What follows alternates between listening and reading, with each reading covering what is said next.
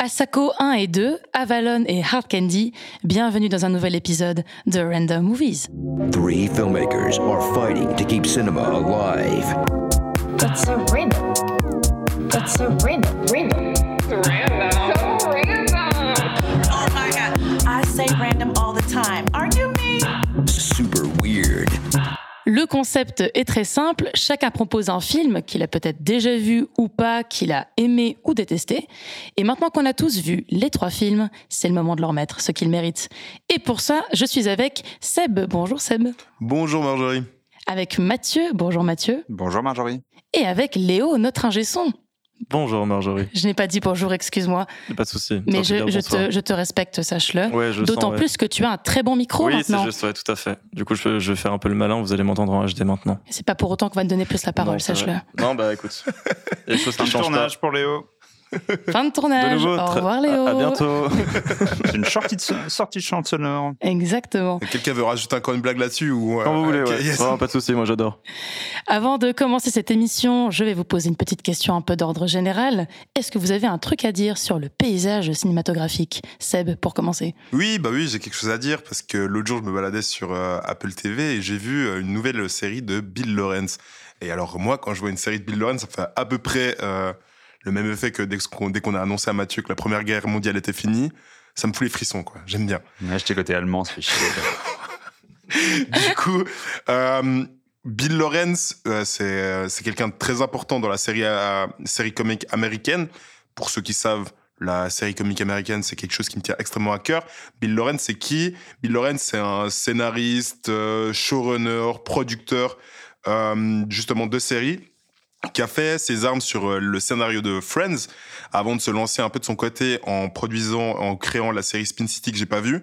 Mais ce qui m'intéresse plus, c'est euh, les séries euh, Scrubs, Cougar Town et Ted Lasso, dont il était tout le temps dans le processus créatif, qui sont venus après. Donc, ces trois séries que j'apprécie beaucoup.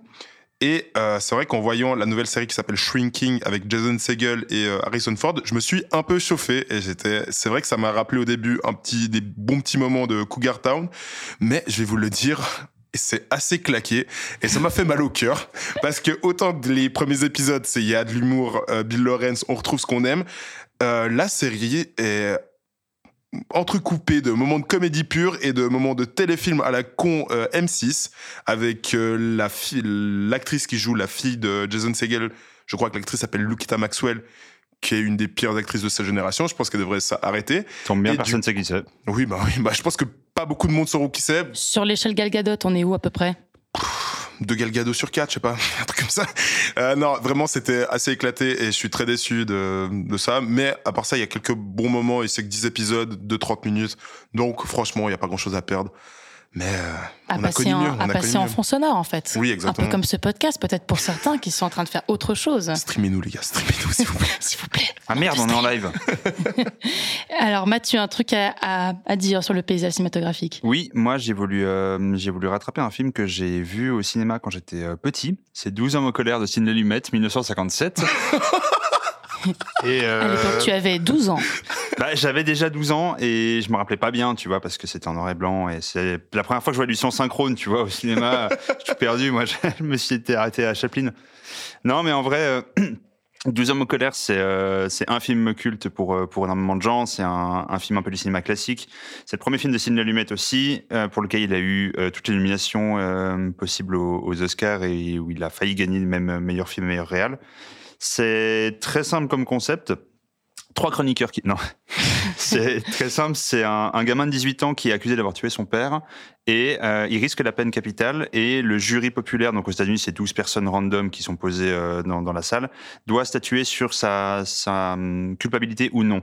Il y en a 11 qui votent oui, il est coupable sans regarder le dossier parce que il fait beau dehors, il y a un match qui est prêt, euh, ma femme m'attend et je m'en fous. Et il y en a un qui pose la question juste et s'il était innocent, est-ce qu'on se poserait quand même pas la question avant de tuer un gamin quoi Et il essaye de retourner le jury parce qu'il faut qu'il y ait 12 oui ou 12 non. Ils peuvent pas sortir tant que c'est pas fini. Donc c'est un huis clos, mais c'est méga bien. Je m'attendais vraiment à Et, euh, et non, c'est super cool. Donc vraiment, je vous le, je vous le conseille. Et j'ai vu We Need to Talk About Kevin euh, de Lynn Ramsey avec euh, avec Ezra Miller et, euh, et cette actrice qui fait peur mais qui est incroyable, qui est euh, Isabelle Tilda Swinton. incroyable celle-là.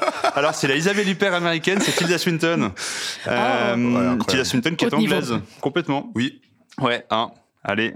Enfin, un racisme pré-guerre, on confond les, les anglo-saxons. Nous allons les bouter hors du royaume normand. La. Ça veut pas décoller aujourd'hui. je sais pas où je vais.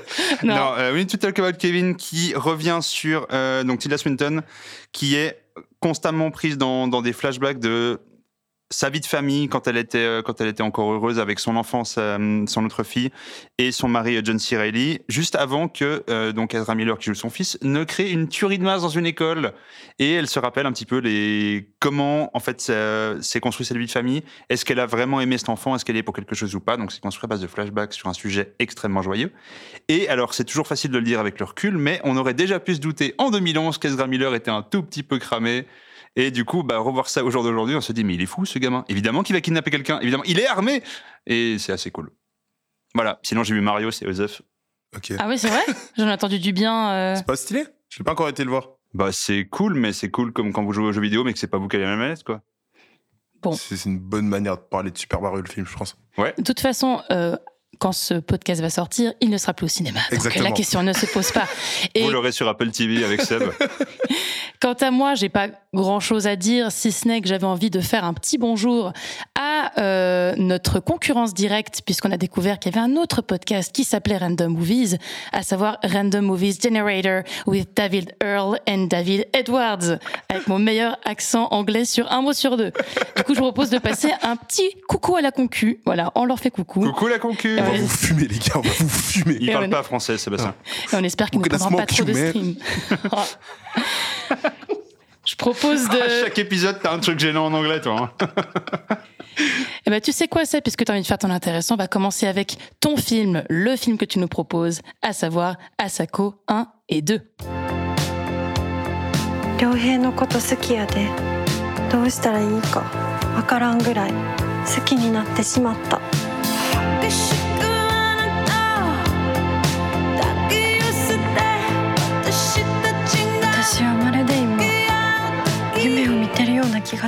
La jeune Asako, étudiante à Osaka, est éperdument éprise de Baku, un jeune homme très beau mais fantasque et imprévisible. Un jour, ce dernier disparaît laissant Asako désespérée. Fuyant Osaka, la jeune femme part s'installer à Tokyo. Deux ans plus tard, Asako tombe par hasard sur un jeune homme qui ressemble trait pour trait à Baku. Asako 1 et 2, c'est un film franco-japonais réalisé par Ryosuke Hamaguchi et sorti au Japon en 2018 qui faisait partie de la sélection officielle du Festival de Cannes en 2018. Le film est tiré du roman Netemo Sametemo de Tomoka Shibazaki, pardon, je suis pas japonais, qui est paru en 2000. J'ai choisi de vous présenter ce film parce qu'il est réalisé par euh, Ryosuke Hamaguchi et c'est un réalisateur qui m'intéresse tout particulièrement depuis son dernier film Drive My Car qui est sorti l'année passée. Il est né au Japon à la fin des années 70 et il entame ses études dans la faculté des lettres de l'université de Tokyo. En 2006, il rentre à l'université des arts de Tokyo et va sortir Passion comme travail de fin d'études en 2008 qui va définitivement lancer sa carrière de réalisateur. Il faut cependant il faut attendre à peu près 2015 avec son film Senses pour connaître vraiment le rayonnement international euh, du réalisateur. Un long métrage de 5 heures et 17 minutes, quand même, qui va obtenir des prix à l'étranger, notamment au Festival de Locarno et le Festival des Trois Continents à Nantes, notamment pour l'interprétation euh, de, ces, euh, de ces actrices féminines. Il a gagné la pendule d'or aussi au festival Trop Long à Trouville-sur-Ville. La bonne blague. Eh. Euh, la reconnaissance internationale commence vraiment à se faire, euh, se faire ressentir quand Asako 1 et 2 intègrent la sélection officielle du Festival de Cannes. En 2021, Conte du hasard et Haute Fantasy remportent le Grand Prix du jury à la Berlinale. Et pour les plus sceptiques qui ne croient pas encore à, son emprise sur, euh, le, paysage international cinématographique, c'est vraiment avec Drive My Car qu'il va tout casser. Donc, pour vous faire une, euh, petite liste de ce que Drive My Car a été empoché à l'étranger. Il est récompensé du meilleur scénario à Cannes, meilleur film étranger au Golden Globe, au BFA, aux Oscars et aux Satellite Awards. Il est nommé au César du meilleur film étranger qu'il perd devant The Father de Florian Zeller. Et il est nommé dans les catégories meilleur film, meilleur réalisateur et meilleur scénario adapté aux Oscars. Donc Amaguchi se présente euh, aujourd'hui comme un chef de file de la nouvelle génération de réalisateurs japonais. Et euh, il a un cinéma, je pense qu'on le voit assez dans Asako 1 et 2, ça plaît ou ça plaît pas, mais il a vraiment un cinéma qui traite de sentiments de la manière la plus épurée possible, la manière la plus lyrique possible, et qui, pour moi, rend un réalisateur tout à fait euh, intéressant et que j'ai vraiment envie de suivre. Et du coup, j'ai besoin d'entendre vos avis. Mathieu, qu'est-ce que tu en as pensé? Alors, euh, je tiens à commencer par dire que Télérama ne l'a pas considéré à l'époque du Festival de Cannes comme notre palme d'or, mais comme une magnifique variation de Vertigo d'Alfred Hitchcock. Et c'est en fait, moi, c'est ça qui m'a qui m'a mis une première surprise pendant le film, c'est qu'au vu du résumé et, euh, et on en avait très rapidement parlé les deux, je m'attendais à voir un ersatz de, de Vertigo en fait euh, en version japonaise et c'est pas tellement l'idée. Donc en fait c'est pas du tout la faute du film c'est c'est pas ce à quoi je m'attendais. Donc j'ai mis un moment à rentrer dedans à comprendre un petit peu où ça allait. Euh, notamment parce que ça commence par une agression euh, très clairement. Il y a il y a le la, le ah, le premier le premier Ouais, bisou qui ouais. débarque à trois minutes de film il est pas consenti mec hein. Ça c'est chaud. Ça c'est là, tu peux pas Si, me faire le coup de d'autres mœurs hein, ça c'est chaut Euh, C'est elle qui le suit. Non, non, non, non, non, non, alors là, on va pas rentrer ça- sur non, ça. eh, non. est mais non, mais genre, Même Léo, il s'en branle là, vraiment. Léo, il fait les bails là, ailleurs. Il est, ouais, il, même lui, c'est désolarisé ce podcast. Non, non, non, ça, ça commence dur. Après, ça va. Franchement, c'est, smooth, mais là, j'ai, j'ai eu un petit coup sur celle-ci. Euh, ce qui est intéressant pour le Real, en fait, c'est qu'il, il, il a subi d'un point de vue international ce qu'ont subi énormément de réalisateurs qui ont fait un film reconnu, mais qui est peut-être leur cinquième. C'est qu'une fois que c'est sorti et que c'est arrivé chez nous, tous les critiques ont sorti des, des articles ultra rapidement sur toute sa filmographie du genre nous on l'avait vu avant tout le monde mais vous aviez pas lu et venez on ressort le truc parce que euh, Asako 1 et 2 les, les critiques qui sont bonnes d'ailleurs sur tous les sites datent des mêmes dates que Drive My Car alors que le film a trois ans de moins donc vraiment le, le gars est arrivé avec ce film-là, avec Drive My Car, et toute sa filmo est sortie vers nous en même temps. Donc, euh, donc c'était intéressant de le voir. Et j'ai pas vu Drive My Car. Je t'avoue que si c'est le même rythme, mais dans une bagnole, je suis pas ultra pressé. C'est beaucoup plus lent. Ah, youpi, bah, je vais pas le voir tout de suite. Ah, la vache. Donc, euh, dans le truc que j'ai relevé parce que parce que je trouve que le scénario il tient à peu près la route. Je, je, je vais pas. En plus, c'est tiré d'un roman, tu vois, donc on peut pas on peut pas parler forcément de Hamaguchi pour le, le scénario en lui-même. Euh, je trouve qu'on perd des choses à la traduction, mais ça c'est de la faute de personne. C'est juste qu'on parle pas japonais. Et en plus, j'ai vu qu'ils avaient différents accents. Les personnages qui viennent, d'où viennent les acteurs, Ouais, que ce soit Osaka, Tokyo, etc. Donc nous vraiment, c'est absolument pas euh, perméable avec euh, notre culture. Je veux dire, si tu parles pas japonais, tu ne le sais pas mais on perd à la trad notamment tout le jeu de mots avec les prénoms, le fait que Baku ce soit à la fois un animal mythologique qui mangerait les rêves, un tapir, et que c'est le même idéogramme que celui du blé, que sa sœur c'est l'idéogramme du riz. Ouais. Euh, donc c'est pour ça que quand elle apparaît, moi j'avais les sous-titres en anglais, puis elle dit ah retourne manger des rêves. Je dis, Qu'est-ce que qu'est-ce que c'est que cette insulte claquée? On est au Ouais. 16e là, c'est quoi le Mais Ce oui. truc avec le zoo aussi. euh, Le, attends, le- attends, le mais coup du tapir, le coup du tapir est très particulier. Elle fait Baku, il fait comment ça tu me traites de tapir? Ouais. Je comprends pas ce qui s'est passé. mais non Baku et lui il fait ah il y a un zoo au Ah fond, oui. c'est pour ça. Après ah oui c'est vrai que c'est mon prénom aussi. Ne Ouais, comprends ouais, pas. c'est absolument probable. Et du coup, dans le roman de base, j'ai vu que euh, Asako, elle faisait un lien entre Baku, euh, qui donc veut dire le blé, et sa sœur Mai, qui veut dire le riz, et la fratrie des, Phoenix, River, Summer et Rain Phoenix, qui sont les frères et sœurs de, de Joaquin Phoenix. Euh, dans le film, le lien il tombe, mais ils ont gardé les trois éléments parce que euh, on a appuyé énormément la rivière, le soleil et le, enfin l'été et la pluie, pardon à l'image. Et la sœur est mentionnée, et en fait, euh, elle apparaît pas, mais on fait apparaître le riz plusieurs fois. Il bosse dans le saké, sa mère lui envoie du riz. Enfin voilà. Oui. C'est assez subtil pour que ce soit pas trop lourd. J'aurais pas forcément fait gaffe si j'avais pas fait quelques recherches un petit peu dessus. Et je voulais voir en fait si ma traduction euh, de sous-titres et tout me, me faisait perdre un peu des éléments, parce qu'au début, j'ai eu un peu de mal à comprendre où ça allait. Alors après aussi, hein, je t'avoue. Mais euh, en tout cas, au début, j'ai du mal à comprendre où ça allait. Euh, le fait que le titre apparaisse après 18 minutes, ça c'est assez rare. C'est assez cool, franchement, à part euh, Babylone qui le fait à 32. Généralement, soit t'as pas de générique. Moi, j'avais oublié qu'il n'y avait pas de générique jusqu'à ce que Asako 1 et 2 arrive vraiment à l'image, le, carton. Je trouvais ça assez, euh, assez sympa. Après, j'ai noté ça patine quand même pas mal. Hein. euh. j'avais un peu l'impression que je démarrais mal ma bagnole, tu sais, quand j'étais en. je tournais la clé, mais j'avais oublié le frein et j'étais en, en pente douce. C'était voilà. Typiquement, je comprends pas le changement de focalisation. On a 18 minutes sur elle. Il y a euh, l'événement qui est euh, du coup le, le plot de base. Hein, euh, Bah, sinon, c'est Vertigo. hein. S'il n'y a pas de changement de focalisation, c'est Vertigo. Ouais, non, alors hein. il y avait moyen. Mais en fait, le fait qu'on se penche sur euh, qu'on se penche sur Ryohei ensuite pendant bien 30 minutes et qu'elle elle apparaisse par touche et que ce soit lui qui essaye de la contacter elle plutôt que l'inverse, ce qui aurait été logique de- d'avoir quelqu'un qui re- que tu retrouves quelqu'un qui te ressemble, tu vois, à ton ancien amour. Enfin, le fait qu'on inverse les personnages euh, de Focal, moi, ça m'a vraiment perdu. Parce que du coup, j'étais là, ok, donc le film va où? Je comprends pas. Est-ce que je vais voir ce mec dealer du saké pendant 35 minutes? Oui. Et du coup, c'était très long à ce niveau-là. Euh, c'était assez long. Après, je trouve que ça amène des réflexions qu'il faut un peu de temps à amener quand même, mais qui sont intéressantes. Euh, dont on parlera peut-être un petit peu, un petit peu plus tard en, partie spoiler. Euh, mais je trouve que c'est un film que je suis content d'avoir vu, dont la réalisation va absolument pas me marquer, dont les acteurs j'ai trouvé très bons, mais vont pas me marquer non plus, et dont certains choix de scénario, bah du coup c'est le roman, donc je peux pas en vouloir au film, mais me surprennent quand même beaucoup pour que je puisse passer au travers. Et c'était un peu lent, quoi. C'est le cas de le dire, ouais. Je crois que vous avez compris que c'était La lent. métaphore de la voiture donne bien, donne bien le ton.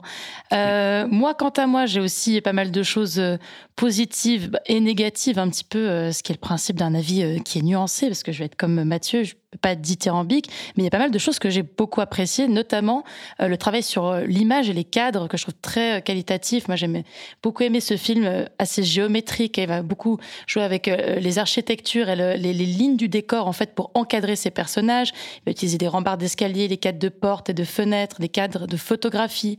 Euh, il y a le motif du quadrillage qui revient aussi souvent à l'arrière-plan. Je ne sais pas si c'est juste une coïncidence que les décors sont tous quadrillés, mais il y Je a, pense y a- pas, non. J'imagine c'est réfléchi, je ne sais pas. En tout cas, c'est- assez récurrent, ce qui renvoie un, petit peu à cette idée aussi de cadre de cinéma. Et, justement, ce, personnage de Baku euh, n'est vu que par écran interposé par euh, Asako. Et ils sont assez, enfin, ça exprime aussi cette distance-là. Et euh, ça renvoie à toute la question de la représentation. Elle, elle semble poursuivre une image, une espèce d'i- d'illusion, un rêve versus une réalité. On y revient à chaque fois, c'est fou. Et, euh, et voilà, là, il y a cette opposition-là entre ces deux figures masculines, euh, celle qui, enfin, celle qu'elle idéalise un petit peu, qu'elle a, qu'elle a hors de portée, puis celle qu'elle a juste à côté d'elle. Et je suis d'accord avec toi, Mathieu. Il y a beaucoup de réflexions intéressantes qui vont partir de, de ce postulat-là, mais elles tardent un petit peu à venir. Il faut vraiment être patient avant que le film embraye sur ça, justement. 1h18, Euh, la première réflexion, je me suis dit, ah, Exactement. Première réflexion, 1h18, on note. Vous pouvez, c'est le timecoin, vous pouvez avancer directement là. Euh, moi, par contre, alors je vais pas être d'accord avec toi, Mathieu, concernant les acteurs, notamment l'actrice principale, slash perso principal, auquel je n'ai pas du tout accroché. Je n'ai pas réussi à m'attacher à cette personne. Euh, j'ai trouvé qu'elle avait la consistance et la saveur d'une tranche de pain de mie, c'est-à-dire très peu. Je ne sais pas si c'est une question de jeu d'acteur, si elle était dirigée comme ça, si elle joue comme ça, c'est un talent naturel, j'en sais rien. Toujours est-il qu'à chaque fois qu'elle apparaît à l'écran, limite, je levais les yeux. Enfin, je sais pas, je n'ai pas du tout apprécié. Et euh, je trouve aussi assez particulier parce que voilà, c'est l'héroïne, mais elle est en marge de tout. Enfin, elle est assez invisibilisée pendant une bonne partie du film. C'est-à-dire qu'effectivement, on commence sur elle, puis d'un coup, elle est complètement mise, euh, elle est décalée en fait par rapport à ce qui se passe. Euh, elle parle très peu, elle a peu d'expression, voire pas du tout. Et ça t'a plu euh, du coup ça? T'as dit quoi? Ça t'a plu ça du coup? et, euh, et, voilà, je la trouve assez invisibilisée pendant une bonne partie du récit, ce qui fait qu'on s'attache pas beaucoup à elle, je trouve, et presque plus à son entourage que à elle, alors que littéralement, c'est son prénom, c'est le titre du film. Donc voilà, j'ai trouvé d'ailleurs assez ironique que à un moment donné, il y a un personnage qui va critiquer le jeu d'acteur du personnage de Maya, qui est une amie d'Azako, et euh, je trouve ça assez drôle que en tant qu'actrice du film, Maya est meilleure que l'actrice d'Azako. Mais bon, c'est la petite la petite note ironique. Ouais, je- Ouais, bon, ouais, continue ton avis, pardon. Je continue, euh, je poursuis sur ma lancée. Euh, ce qui fait, alors comme je n'ai pas accroché à cette à cette actrice, cette interprétation, j'arrive pas à croire non plus à la romance qu'il y a entre elle et Baku. Euh, je trouve qu'il n'y a aucune alchimie entre les deux. C'est-à-dire que c'est courtois, mais ça ne me met aucun papillon dans le ventre. Je n'ai rien à mettre sous la dent. J'ai l'impression qu'il ou Baku? Entre Baku et Asako. Donc le premier. La première, ouais, Ah, le- le- ouais. tout le début, je ne comprends pas. On, la- on nous la montre très amoureuse. Euh, effectivement, j'ai relevé aussi le petit bisou non consenti au bout de trois minutes qui m'a bien refroidi. Et, euh, et je sais pas, je trouve que ouais, il y a une mise en scène comme ça, finalement assez distanciée par rapport à, à ce couple. Et effectivement, on la voit limite avec des cœurs dans les yeux. On comprend pas forcément quel est cet amour qui va la hanter par la suite. Euh, donc moi, cette relation m'a semblé assez artificielle, mais c'est peut-être aussi voulu de nous donner cette impression-là pour hiérarchiser la relation entre elle et Baku et la relation entre elle et Ryohei, c'est ça, j'ai bien prononcé Ouais, je pense que- Parce ouais, que je suis un peu une experte dans la mauvaise prononciation des prénoms apparemment. Moi, je me suis pas chauffé sur un accent, mais après, fais ce que tu veux, c'est un pays libre. Donc, euh, donc voilà, ce qui fait aussi, et euh, je rejoins aussi Mathieu sur ce point, même si c'est une adaptation, il y a un bon nombre de ces décisions qui me qui m'ont semblé un peu irrationnelles et que j'ai et aussi assez invraisemblables. J'ai de la peine à suivre ce personnage. Et en fait, ça a teinté toute ma réception du film. J'ai j'ai pas réussi à rentrer à 100% dedans. Maintenant, euh, je vois totalement le potentiel du cinéaste et j'ai envie d'en voir plus. Tu dis que c'est un chef de file de la nouvelle vague japonaise, ça m'intéresse beaucoup. Donc je pense que je regarderai Drive My Car, que je ne connais pas encore parmi mes, films vus, et donc euh, je le rajoute maintenant sur ma liste. Mais peut-être que Asako 1 et 2 ne m'a pas non plus beaucoup marqué. Je me permets juste avant qu'on prenne ton avis, Seb. euh, c'est une pure question, il n'y a pas de blague ni rien. Est-ce que tu es familière du, du cinéma japonais ou même asiatique en général ou pas forcément? Bah justement pas beaucoup, ce qui fait que c'est aussi un style qui me... Je suis pas encore sensibilisée à ça, mais c'est peut-être un début. euh. Parce qu'au niveau jeu des acteurs, moi, je me prononce pas trop sur ils sont très bons ou pas, parce que c'est un jeu qui est complètement différent de celui dont on a l'habitude. Et il est même, même sur une échelle, on va dire, euh, de, de cinéma asiatique, il est moins expressif qu'un jeu coréen, Mais par elle, exemple. se, elle se veut, de toute façon, le personnage de Asako est taiseux, Alors en plus, il y a ça. mystique, et c'est pour ça qu'il y a un changement de focalisation aussi. Je pense que c'est. c'est- Alors, Il y a ça aussi, mais... Tout à fait d'accord qu'il faut prendre des pincettes par rapport au jeu d'acteurs d'autres pays que voilà. Maintenant, quand tu compares vraiment elle par rapport aux autres personnages, moi je me suis vraiment focalisée sur à l'interne du film par rapport à ceux euh, avec qui elle évolue. Je vois vraiment une différence et donc je pense qu'il y a à la fois une volonté de la rendre un petit peu pas impassible, mais elle garde beaucoup de choses et en même temps, je trouve que ça du coup ça transparaît. Il y a peu de choses qui transparaissent. Non, mais je suis totalement d'accord avec toi parce que euh, ce que tu dis, Mathieu, c'est- pertinent, mais dans le, le fait qu'on peut l'avoir évolué avec d'autres acteurs dans le film, elle est clairement montrée comme euh, Oui, oui. mystique et, euh, C'est ça. et euh, du coup, tu peux. C'est c'est toujours ce qui est dur avec un acteur qui joue pas beaucoup, qui joue un personnage taiseux, c'est à savoir si il joue bien le personnage qui joue pas ou juste il sait pas jouer? Oui, il joue Il pas joue le personnage qui joue bien. Ouais, Attends, je suis perdu. non, mais moi, c'est vrai qu'Asako, je, j'en garderai pas un souvenir impérissable. Euh, c'est le même acteur, donc c'est. Voilà. Ryohei, je trouve que c'est, ça marche très bien. Et je trouve que Baku, c'est affreux en termes de jeu. Mais c'est le même. Oui, C'est bah ça mais qui est très jeux. bizarre. Je trouve que Baku, il, il est affreux, son jeu. Et je trouve que Ryohei, ça marche très bien, tu vois. C'est très, c'est très particulier euh, comme, comme ambiance et comme film instauré. Mais vas-y, euh, donne ton avis, excuse-moi. Ah ouais, donc euh, moi j'étais sûr que le film allait se faire défoncer euh, par vous deux. Je suis assez content parce qu'il est pas non plus. On n'est euh, pas si méchant que ça quand même. Oh, tu nous connais mal. Tu nous Attends, c'est le mal. premier film. Non, mais c'est un film qui est. Il qui y a est Valon lent. qui suit après. C'est un film qui est lent, qui est épuré, euh, on va dire un petit peu poétique avec un espèce de lyrisme qui touche à la banalité. Donc bien sûr que c'est ma cam, j'adore ça, je trouve ça passionnant. Amaguchi, ça tue. Et, euh, et j'aurais plein de raisons de vous expliquer pourquoi ça me touche déjà, parce que Mathieu, tu parlais avant ce rapport peut-être à un cinéma euh, asiatique, etc. Peut-être qu'au niveau du cinéma, j'ai je, je m'y connais pas autant que je voudrais me connaître, mais par contre, j'ai vraiment un grand, un grand intérêt que je porte au, à l'animé japonais, au manga, etc. Et c'est vrai qu'on on retrouve pas mal quand même, même si on peut pas comparer tout dans l'absolu, c'est vrai qu'on retrouve pas mal de choses euh, entre euh, ces deux univers. Je vais commencer par des éléments un petit peu plus ponctuels dans le film qui vont me permettre, d'expliquer ce que j'ai aimé dans le film. Euh, c'est que pour moi, le film, il est jonché de plans magnifiques. Et vous avez parlé de, du baiser non consenti. Alors, je l'avais pas du tout vu comme ça, mais c'est vrai que maintenant que vous le dites, c'est un peu chelou. Mais par contre, au niveau de la rencontre et au niveau des, éléments formels, c'est assez impressionnant. Il y a des ruptures sonores, il y a des ralentis au niveau du cadrage. Et je trouve qu'il y a un certain génie dans la façon de, penser cette scène, de, casser. Enfin, on entend des pétards qui explosent et tout à coup ça s'arrête, ralenti, on filme les pieds, etc. Et je trouve que dans la composition de ce genre de plan, il y a quelque chose de magnifique et justement ça me rappelle quelques passages d'animé qu'on peut voir par exemple dans Your Name ou des choses comme ça avec des passages beaucoup plus lyriques qui, qui donnent euh, très très bien. Euh, on peut aussi accorder au film une grande maîtrise de la rupture au niveau du cadrage et du montage. Alors au niveau du cadrage, je pense qu'avec une certaine aisance, on va se, on va passer de très gros plans à des, plans- des plans très très larges, sans que forcément la cohérence soit cassée ou que ça marque une rupture trop forte. Et au niveau du montage, je pense à la longueur des plans, où on enchaîne entre du montage beaucoup plus rapide et des plans très très longs. Et justement, ces deux ruptures, ça nous permet d'avoir des plans qui sont ultra originaux, qu'on voit quasiment jamais. Et pour ça, je me réfère à une scène qui est à la fin du film, je vais pas vraiment dire ce qui se passe, mais il y a Asako et Ryori qui courent. On filme de ultra loin et pendant ultra longtemps. Et ça, c'est des plans qu'on ne voit jamais.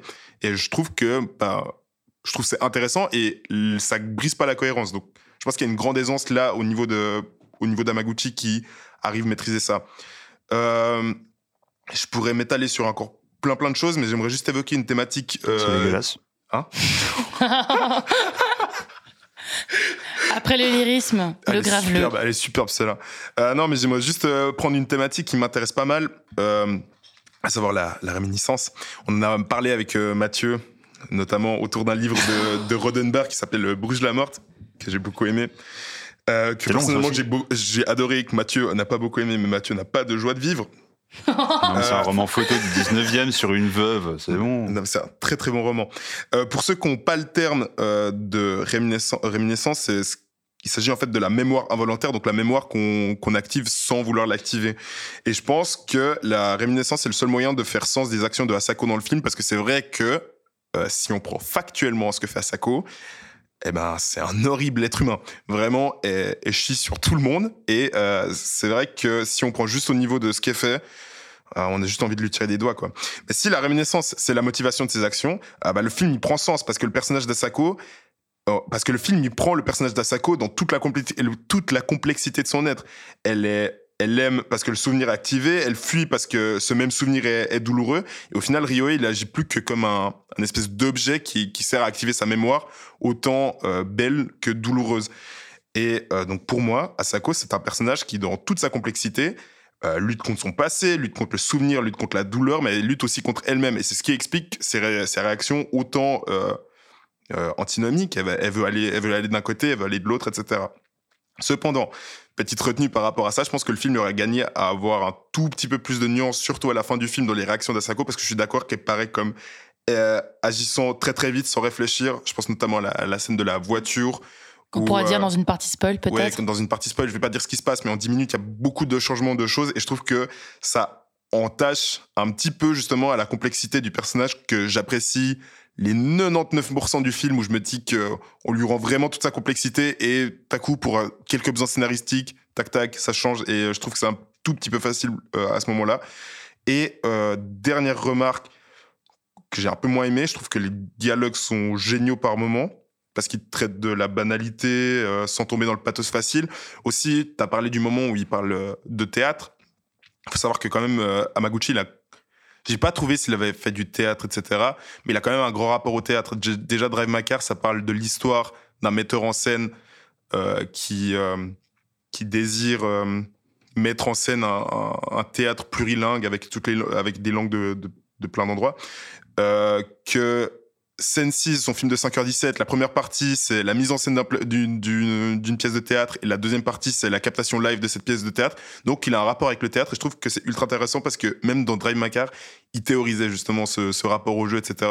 Donc, je trouve ça cool, et je trouve les dialogues super dans le 80%, et d'autres moments, ils sont lunaires, et je trouve que ça, casse un peu l'immersion parce qu'on sait pas de quoi il parle, et c'est les petits moments où je sortais du film. Mais dans l'ensemble, bah, c'est un film qui va me toucher parce que je sais pas, il y y a quelque chose euh, qui tient du lyrisme et tout ça qui, qui me parle beaucoup. Je pense que je réagis moins à l'ennui que vous deux devant ce genre de film. C'est des films qui me parlent un petit peu plus, mais je pense que ça tient pas mal à l'affect d'apprécier vraiment ce film ou pas. Les scènes où tu dis par rapport aux dialogues qui sont lunaires, ça n'a rien à voir donc avec ces problèmes de traduction dont Mathieu parlait. Tu parles d'autres scènes. Non, oui, bah alors bon, c'est sûr que dès qu'on le voit la première fois Baku, mais on se dit assez vite que Baku ça doit dire autre chose. Non, c'est plutôt des, des scènes où il, enfin moi je pense à une scène où ils reviennent et puis elle lui masse les pieds et là on sait pas trop ce qui est en train de se dire. Et t'as vraiment l'impression qu'ils échangent des lignes random et puis que c'est pas une conversation. Le moment où il lui dit euh, il est bon mon curry, elle fait oui. Et puis il lui dit je crois que c'est une ratatouille. Puis il fait je devrais en faire plus souvent. Moi j'aime pas les strapontins. Oui, non. Il fait plutôt jour. Ah oui. Non, c'est vrai qu'il a des moments, un peu ça. Mais d'autres moments, je trouve ça génial. Et euh, voilà, bah, j'ai beaucoup aimé ce film. hein. Un petit point pour les pour celles et ceux qui aimeraient revenir sur la question de, de la mémoire dont tu as parlé au début. Si jamais ça se dit réminiscence, hein, au cas où vous vouliez chercher dans un dictionnaire, il n'y a pas de E au milieu. Réminiscence. Réminiscence, hein, R E aigu M I N I S C E N C E. Mais qu'est-ce qu'il est Des- arrogant Si jamais ce vous voulez chercher lettres. dictionnaire parce que tu as voulu te la jouer avec un mot compliqué que tu n'arrives pas à prononcer. Donc sinon, le reste, je suis d'accord. Voyelle, consonne. Voyelle, consonne. Euh, Pyramide. Moi, en tout cas, je voulais aussi, euh, enfin aussi rebondir sur. euh, tu parlais des dialogues. Moi, il y a une scène qui m'a pas mal parlé aussi, que j'ai beaucoup aimé. Et là où j'ai apprécié le personnage d'Osaku, c'est euh, Osaku. J'ai dit pas du tout Asako. Oui, c'est leur enfant. C'est quand ils en auront un les deux, ça fera Osaku. C'est un mix des. c'est- c'est- Mais bah, d'ailleurs, il y a un jeu de mots avec Asako Osaka.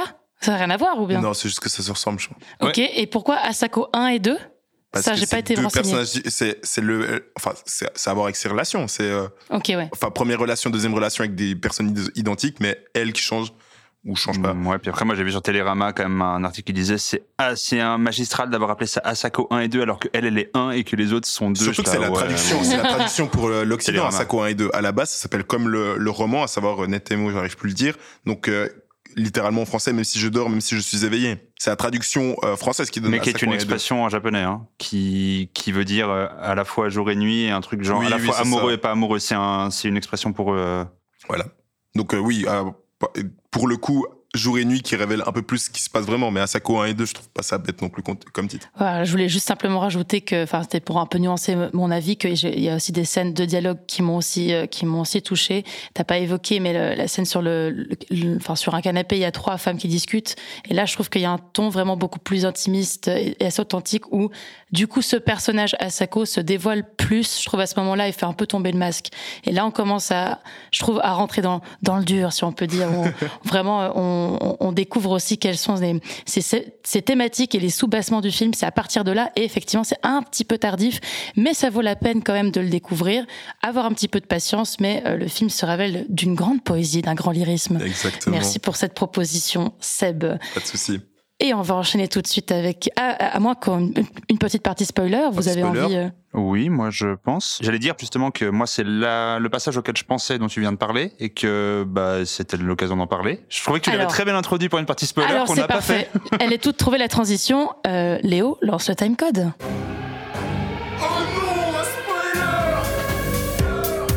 Mais c'est quoi la fin?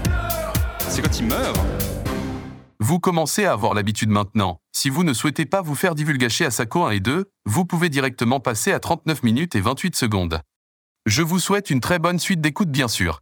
D'ailleurs Léo va très bien, il est juste en vacances pour une durée indéterminée. Donc je vais démarrer cette partie spoiler. Euh, quand je disais qu'il y avait euh, des il y avait des réflexions intéressantes que je trouvais dans le, dans le film. C'est notamment sur le moment où tu viens de, tu viens de dire, Marjorie, sur le, le canapé avec ces trois femmes qui discutent. Pour vous dire à quel point j'ai pas très bien compris et où j'étais pas monstre investi non plus dans le film, c'est que les cinq personnages qui se retrouvent, j'ai mis un moment à me rappeler qui était qui en fait. Il y a Asako et Ryohei. Ryohei se casse pour aller acheter des clopes, je crois, avec un mec dont j'ai pas la moindre idée qui c'est, si ce n'est que il doit plus fumer. Apparemment, c'est devenu le Ah, plot de la scène. C'est son pote dans l'entreprise de Saké qui est devenu euh, le, Ouais, le ça, mari de, de, en fait, il y a- de sa pote. il y a trois, quatre personnages qui sont pas trop développés, qu'on revoit de manière random à une heure d'écart du film, et c'est compliqué de savoir qui est qui. Comme dans beaucoup de films, au final, c'est juste que notre euh, habitu- euh, notre habitude d'avoir des personnages occidentaux nous permet moins bien de reconnaître des personnages euh, asi- type asiatiques. Bien Terrain joué, glissant. le projet.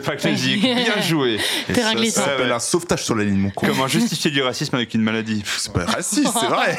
Euh, non, euh, non. La, la question qui se pose, que je trouve très intéressante, c'est euh, du coup une de ses amies, parce que j'ai pas retenu leur nom, qui dit euh, à Asako Est-ce que tu serais tombée amoureuse de, de ton mec, dont Ryohei, si il n'était pas la copie conforme de Baku? Que je trouve être une là, enfin, non, une question très intéressante dans le film, si ce n'est la seule. Quand même un petit taquet de Mathieu. Qu'il te concède des choses, mais voilà. Non, mais parce que finalement, mais je conseille rien à Seb, il a pas fait le film, tu vois, mais dans l'idée. mais qu'est-ce qu'il est aigri, ce mais non, mais dans l'idée, c'est la seule question intéressante qui se pose. Parce que la relation avec Baku, comme disait Marjorie, et je suis d'accord, elle n'est pas construite. On le voit 20 minutes, il se casse, et il se casse même pas sur un vrai motif, il se casse et son pote dit Ah, des fois il part, mais t'inquiète, il revient. Il revient après 5 ans, mec. Donc elle n'est pas construite, cette relation. Donc Elle moi, est pas construite, mais c'est le but. Et non, mais donc moi j'en ai, ouais, mais donc moi j'en ai, j'en ai rien à foutre qu'elle, euh, qu'elle, euh, qu'ils partent, parce que du coup c'est pas construit. Par contre, quand elle va se séparer de Rio à la fin, là je suis touché. Mais Parce que c'est là où le changement de focal touche. C'est parce que le- la relation de Baku, tu le vois du point de vue d'Asako, mais comme tu l'as dit, les prochaines minutes de Non, parce film. que du moment qu'ils sont ensemble avec Ryohei, tu, la focale est sur les deux. hein. Oui, mais la pro- les prochaines minutes de film, c'est pas sur Asako qui revoit Ryohei, c'est Ryohei qui voit Asako. Et c'est là où ça switch. C'est-à-dire que on connaît l'antécédent de Asako très vite 18 minutes, un truc comme ça. Et après, ça switch de focalisation, sur Ryohei. Et c'est là où ça prend son sens. C'est là où si c'était resté sur Asako, alors oui, on, s'en fout. On a vu, on a vu Baku pendant 18 minutes. Mais là, on voit un gars qui essaie de, de- d'approcher une fille qui agit de manière totalement random. Parce que lui, il sait pas Ouais, ce mais qui se on, passe. ouais, mais nous, on sait pourquoi. Donc c'est pareil, on s'en fout. Bah oui, Mais du coup, ouais, mais le, c'est pas parce que ta focalisation elle est sur lui que le spectateur a oublié ce qui s'est passé. Mais c'est Moi, je m'en fous quand même parce C'est que je pour sais ça que ça te donne une explication de pourquoi elle agit comme ça. Ouais, mais justement, du coup, t'as pas de tension. Et moi, j'aurais préféré un truc où tu sais pas pourquoi elle veut pas de lui et t'aurais une, une explication à la fin. Parce que là, on sait pourquoi elle en veut pas. Ce qui est surprenant, c'est à la limite qu'elle sorte avec. Et du coup, la seule question intéressante dans le film, c'est est-ce qu'elle serait tombée amoureuse de lui s'il ne ressemblait pas à son mec précédent? Et ça, je trouve que c'est intéressant et c'est pas assez exploité. Mais aussi, le truc que tu dis, c'est que tu sais que c'est bizarre qu'elle sorte, euh, sorte avec elle, mais ça reste une tension tout le long du film de savoir Baku ou Ryohei, est-ce qu'elle aime vraiment Baku, est-ce qu'elle aime vraiment Ryohei, etc. Et genre, une, créer une tension jusqu'à la scène du dîner où ça part Moi, la seule steak. tension pour laquelle il pouvait y avoir en deuxième, mais qui est très vite évacuée, c'est est-ce qu'il a pris un coup à la tête puis il a genre perdu la mémoire, par exemple, tu vois. Et puis finalement, il y a qu'une personne et pas deux. C'est les seuls, la seule autre tension que Ah, j'avais. J'ai jamais pensé euh, du tout parce qu'on on, on sait qu'ils ils coexistent les deux vu qu'on voit l'affiche de, de Baku. mais on la voit très tard, on la voit après une heure de film. Non. Si, si, 30 si. minutes, il regarde par, il regarde, il regarde par le 30-40 minutes, pas beaucoup plus. Non, non, non, une heure. Je te jure, j'ai vérifié. Ok. Il faut une heure de film. Non, je te- t'inquiète, j'ai eu le temps de voir l'heure. hein. Ok. En tout cas, c'est assez beau les, les réflexions que ça donne. euh, ça, ça permet, c'est la question que tu soulèves du coup, Mathieu, puisque euh, la réponse de, de Ryohei à ça va, va être de dire, je paraphrase un peu, mais je suis chanceux de ressembler à celui que tu aimes, sinon je ne serais jamais sorti avec toi, tu ne m'aurais même pas regardé. C'est magnifique. c'est génial, super parce qu'en plus, il est au courant. Super intéressant. Alors après, il va aussi switcher parce qu'il va comprendre que il est comme une contrefaçon de cette personne et donc il est passe systématiquement au, au second plan. Donc c'est le switch est intéressant, mais le fait que ce soit sa première réflexion quand elle le lui confie, parce qu'en plus elle choisit de lui dire, c'est aussi ça que je trouve très intelligent, c'est que le film joue pas sur ah elle va lui essayer de lui cacher et puis en fait l'information lui échappe. Non, elle décide de le lui dire.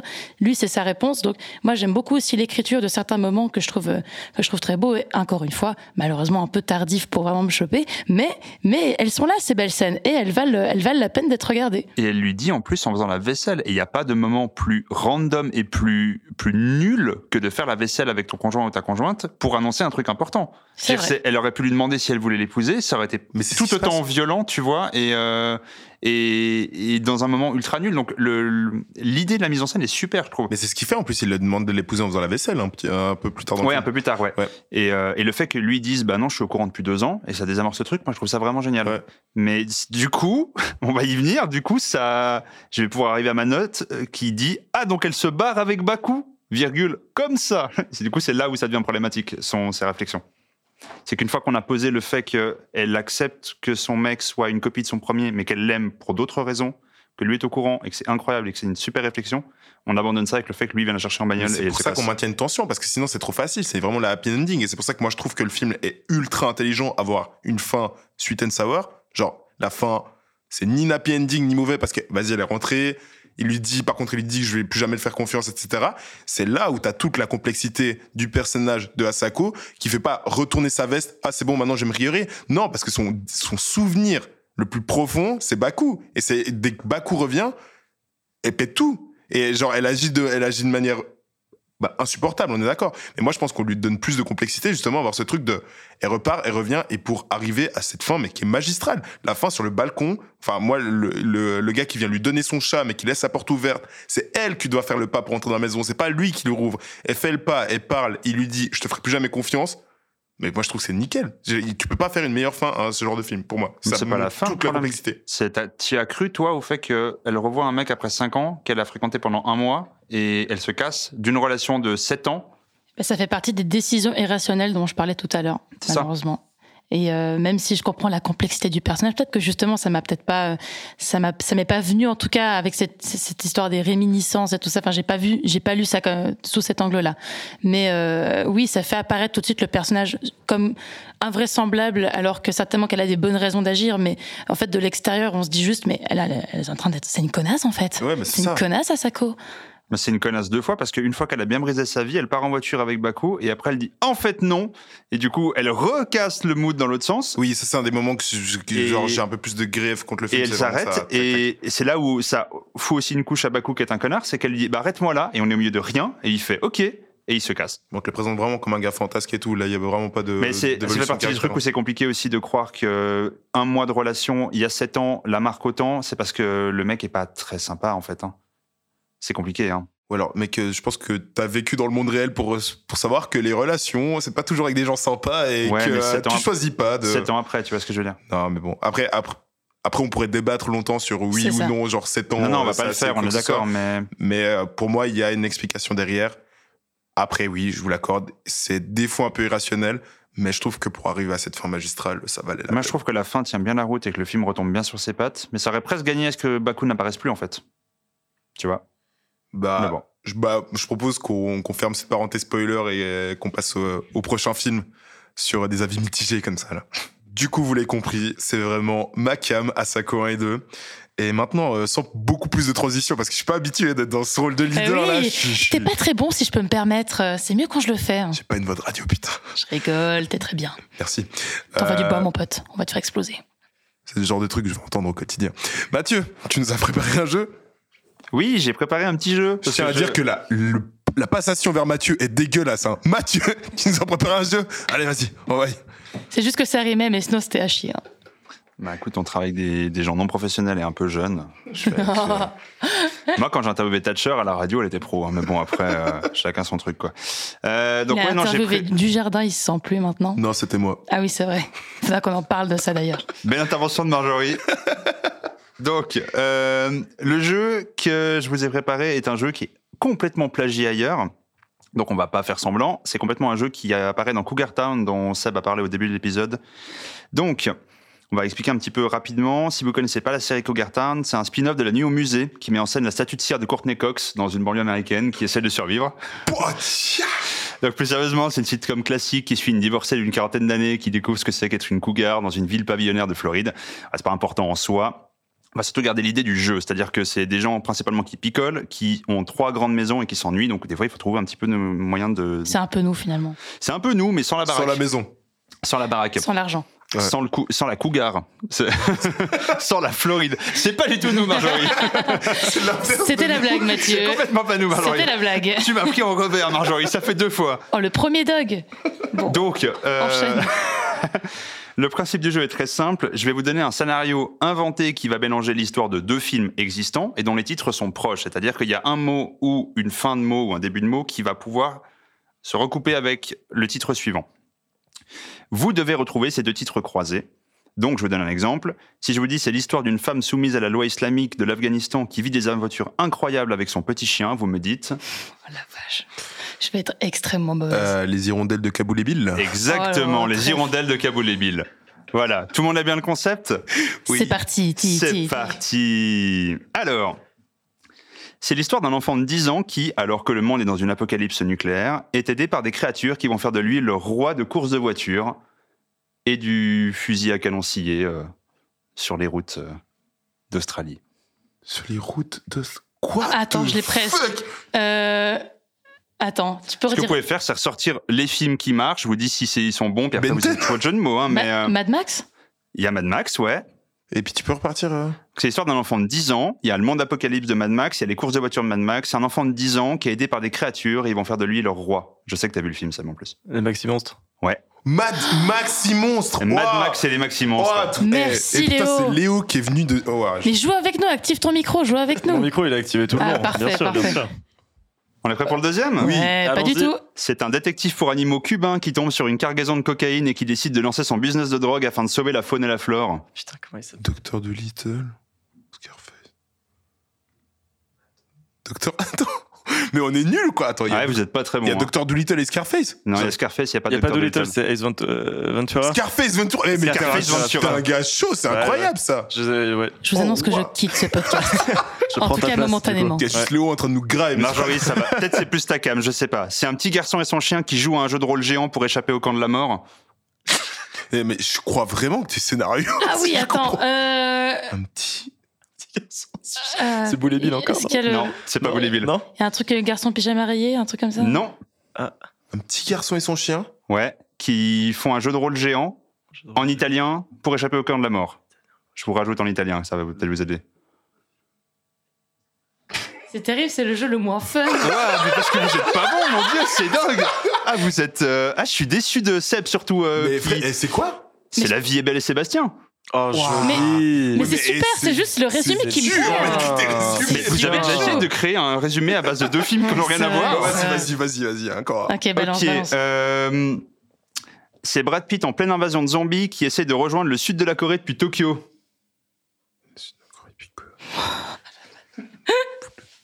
C'est pire jeu parce qu'on doit Bon, réfléchir, alors, donc on Brad Pitt parle en- pas. En, en Invasion Zombie, c'est World War Z? Non. J'ai pas dit que Brad Pitt était forcément dans le film de zombies au départ. hein. C'est I Am Legend non, Hein Même pas Non. Putain. non, il y a Brad Bullet Pitt quand Train. même. Ah, Il y a Bullet Train, ouais. Et l'autre, c'est un film coréen. Ah, Boulette, euh, Snowpiercer. Non. Non. Snowpiercer Train. Putain, le C'est bien jeu. Snowpiercer Train, c'est juste que pas, ça marche pas, mais c'est pas mal. Dernier Bullet Train pour Busan. Oh putain. Putain, et vous êtes. euh, Mais non, mais c'est un train déjà, pas un train. Ok, bon, je vous fais le dernier. J'en ai coupé plein parce que je vois que c'est difficile visiblement. Je vous fais le dernier. C'est James Bond, période Daniel Craig. Attention, c'est à la fois sa première et sa dernière mission dans laquelle il croise Eva Green et Léa Seydoux. Et il y a un jeu de mots juste sur un morphème. Attention. Attends, bon alors. Alors, euh, attends, No time to. No Time to Spectre. No time to Quantum Ouais, of alors Solace. premier et dernier. Euh, no Time to Quantum of Solace, non. Toujours pas le premier. il y en a cinq. euh, il y a C'est quoi Casino Royale le Casino premier Royale. Ouais, oui, ouais, c'est ça. Alors Ouais. du coup, No Time to Casino Royale, ça n'a ouais. pas de sens. No time to Casino, Casino of. Solace. Non, mais essayez dans l'autre sens. Casino Continue, meuf, Casino Royale. To die. Casino Time to Die, c'est si compliqué que ça. Oh là là, mais il est complexe. Putain Casino time to die. Putain. Ah, ça a été. eh, J'ai l'impression que je vous ai fait un brain freeze à tous, alors que Seb, ça fait six mois que tu. Moi, j'aurais voulu rester aux hirondelles de Kaboul et Bill, là. Je sais pas pourquoi on est parti là-dessus. J'ai un homme qui engage deux tueurs pour kidnapper sa femme et toucher la rançon, mais en même temps, il y a un lézard géant qui attaque la ville. T'es Godzilla. Godzilla. Ah, attends, attends, attends, je l'ai, je l'ai, putain. Euh, c'est le, Ah. le film des frères Cohen. C'est Ah, une percée de Seb. Fargodzilla. Fargodzilla, Fargodzilla. oui, On est à 1-0 pour Seb et on est à 3 3-0 pour Léo. Quoi. On est à moins C'est- 12 pour Marjorie. c'est Allez, c'est Tous décevant. saturés là, en, en me gueulant dans les oreilles. C'était un plaisir ce jeu. Merci Mathieu. je Allez, propose bah, qu'on finisse sur cette victoire de Seb. la Yes. prochaine fois, on fera un Uno, hein, visiblement. La prochaine fois, on fera un truc audio, euh, audio friendly parce que là, Je tiens à dire la difficulté de ce jeu, putain. Alors, ça, c'est parce que vous n'avez pas essayé d'en chercher pour l'émission. Je vous assure que c'est galère de trouver deux titres qui ressemblent un peu, où il faut trouver un résumé. hein. en parlant de trucs galères, je crois qu'il est temps de passer à un film qui, est- qui, en a, qui en a eu des galères hein, et qui, je crois, va se faire bien allumer. Mais on verra. On verra ce que vous allez dire du film que je propose, à savoir Avalon. Nawet ty musiałaś chyba o tym słyszeć. Postaci ukrytej w klasie A. Nazywają ją Ghost. Lepiej z tym facetem nie mieć nic do czynienia. Murphy jest w SA. I to jest ten prawdziwy powód?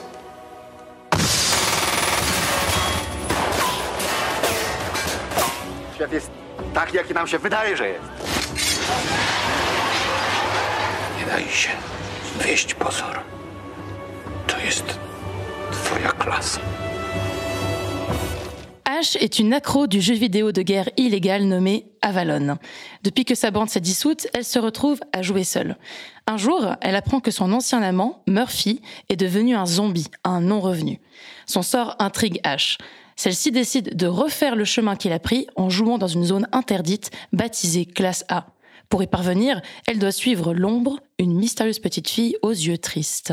Avalon donc est une production, tenez-vous bien, japonaise et polonaise, Ou ni polonaise. ni Moi, j'avais polonaise. japonais, mais le les jeu est fini, Seb.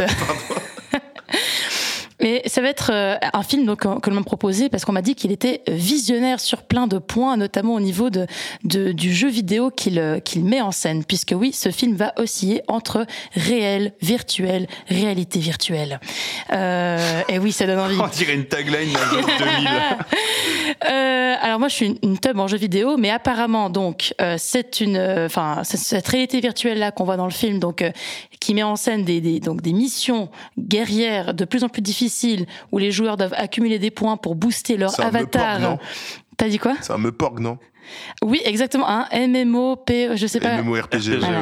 Ouais, Dans un domaine que je ne connais pas, que je ne maîtrise pas du tout. Mais et apparemment, vous aussi, bienvenue en 2006. Est-ce que Sarkozy sera président de la France? Et apparemment, c'est quelque chose de, de visionnaire de concevoir ce type de jeu-là en 2001. Alors, j'ai pas creusé la question, mais probablement qu'il n'y avait pas beaucoup de MPorg avant 2001. Moi, j'ai- pas trop cherché, mais à mon avis, euh, si, hein, il y en avait déjà plein.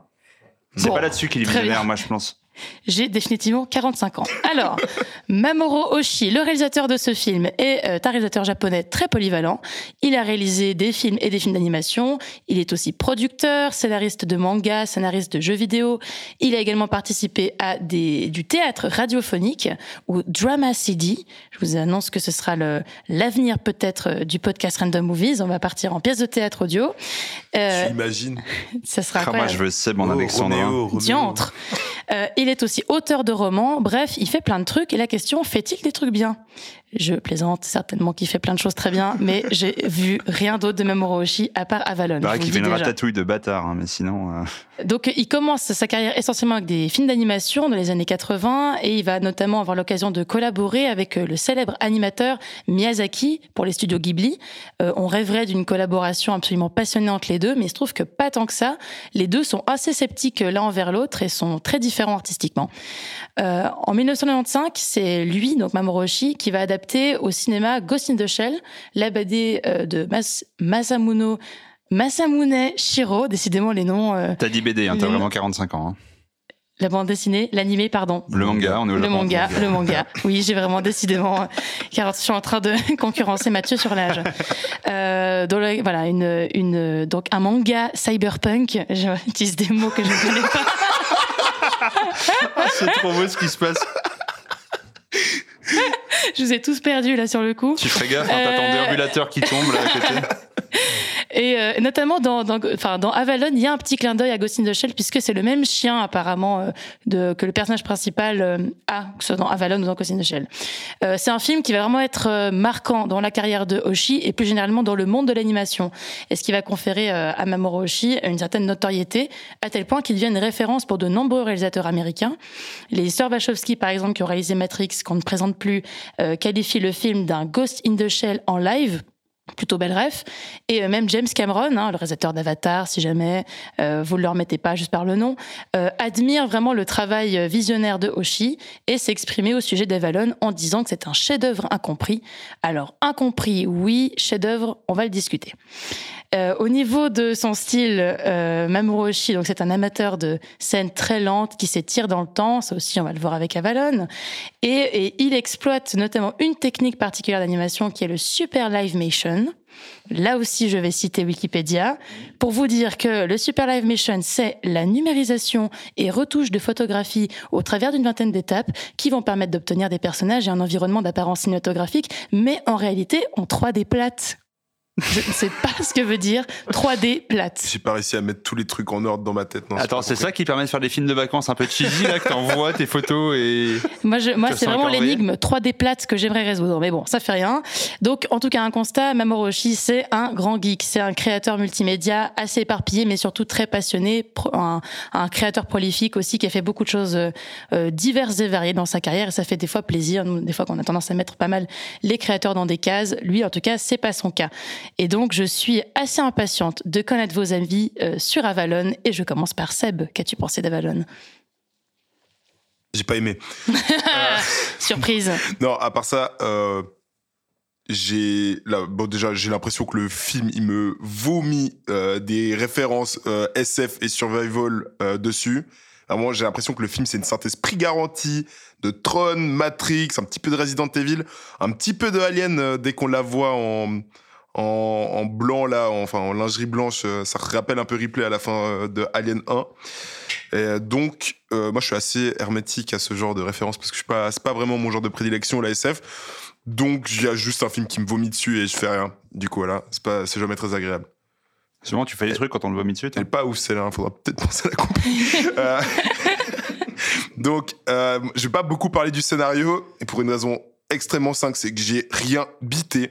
Et alors là, je jure, parce que je le dis souvent, mais c'est vraiment pas de la mauvaise foi. Pour un film où il se passe 90% de rien, c'est quand même fou que je comprenne absolument rien à ce qui se passe. À chaque fois qu'il parle, c'est pour ramener un personnage, ramener une histoire, ramener des guildes, ramener des. Je comprends rien. J'arrive à la fin, j'ai recompris des trucs. Dès que t'as fait ton résumé au début, c'est pour te dire, j'arrive à la fin à cette classe spéciale, je sais pas de quoi on parle. Je sais même pas si on peut spoiler parce que je vais pas pouvoir vraiment parler du scénario. Donc voilà, on en est là au niveau du scénario. Euh, je vais directement parler de l'obvious. Euh, Il y a un filtre jaune-brun dégueulasse sur l'image qui va te tenir tout le film, qui va te faire saigner les yeux. Euh, au niveau des effets spéciaux, c'est un peu méchant de taper dessus parce que bah, ça a mal vieilli, c'est début des années 2000, mais à ce niveau-là, la mort des gens, on dirait des animations de PowerPoint. Euh, les trois premières minutes, c'est un cauchemar. Il y a des freeze frames, des ralentis à gogo, des incrustations 3D. J'ai pas, j'avais pas envie de rester. Après 20 minutes de film, je vous mens pas, j'en pouvais plus. J'étais au bout du rouleau. C'est un film qui est, c'est un film qui est lent et je vais expliquer pourquoi il est lent, pas dans le bon sens. Parce que je pense que le film, il essaie de dégager. Contrairement à Asako 1 et 2 qui est lent dans le bon Contrairement sens. à Asako 1 et 2 Bien et sûr. pour des raisons qui se ressemblent un peu parce que je pense La que le film il essaie- on, on- on me laisse parler? C'est comment ça se passe ici? On me laisse se tait, parler on se tait. merci je pense que le film il essaie de dégager un, espè- un certain spleen de son personnage principal et euh, je pense ça parce que la construction de certains plans me font penser à des choses que j'ai déjà vues dans des animés comme Cowboy Bebop ou encore Evangelion Euh, Le où- screen. Ah Le spin screen. C'est ça qui te fait penser. Ouais, mais eh, tu t'as pris ma place dans les vides. Eh, c'est Mathieu qui bide cette fois, c'est pas moi. Du coup, euh, donc Cowboy Bebop, Evangelion. Par contre, là où ces animés avaient justement un espèce de lyrisme, justement quelque chose de calme qui dégageait bien cette idée du spleen, dès qu'on voit ces personnages fumer des cigarettes tout seuls, etc.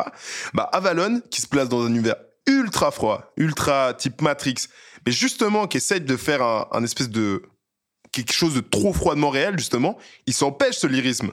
Et du coup, ce qu'on voit, c'est juste une protagoniste qui se fait chier. Et le pire, c'est qu'on se fait plus chier qu'elle à la regarder se faire chier. Et je trouve ça assez fou. Donc, euh, autre point que gros grief contre le film, c'est que je trouve qu'il y a quelque chose de, de random dans les dialogues qui empêche la pleine... Random. C'est la 15e fois qu'on dit dans ce podcast. Je sais pas ce qui nous a pris. On fait que dire random. C'est random movie. Continue, continue. Non, mais il y a quelque chose de, de random dans le scénario. Euh, des fois, je sais juste pas de quoi il parle. Je pense que dès que le bishop il arrive, vraiment pour moi, il s'échange des, des mots. C'est même plus des lignes de. C'est vraiment, il s'échange des mots. Je sais pas de quoi il parle. Mais aussi dans les plans. Et je me réfère à une scène dans un diner où euh, on voit un gars manger un œuf et on filme ça bouge de ultra près qu'il y a 15 coupes, le plan dure 45 secondes, et ça, ça met tellement une rupture énorme dans le film qu'on est obligé de se demander qu'est-ce que veut me dire ce plan? Et je pense vraiment que ce plan veut rien dire, c'était juste le gars qui s'est dit on va le filmer très près de sa bouche, dégueulasse, avec des œufs en train de se lécher les doigts, et euh, du coup, on est en droit de se poser la question à quoi ça sert? Et la réponse, ça sert à rien. Du coup, euh, dernier détail, les acteurs sont totalement à la rue, c'est très très chaud. Du coup, j'ai pas beaucoup aimé Avalon. Bah, au moins, ça avait le mérite d'être clair. Mais oui. Merci. Et Mathieu, je crois que tu vas pas tellement être plus élogieux.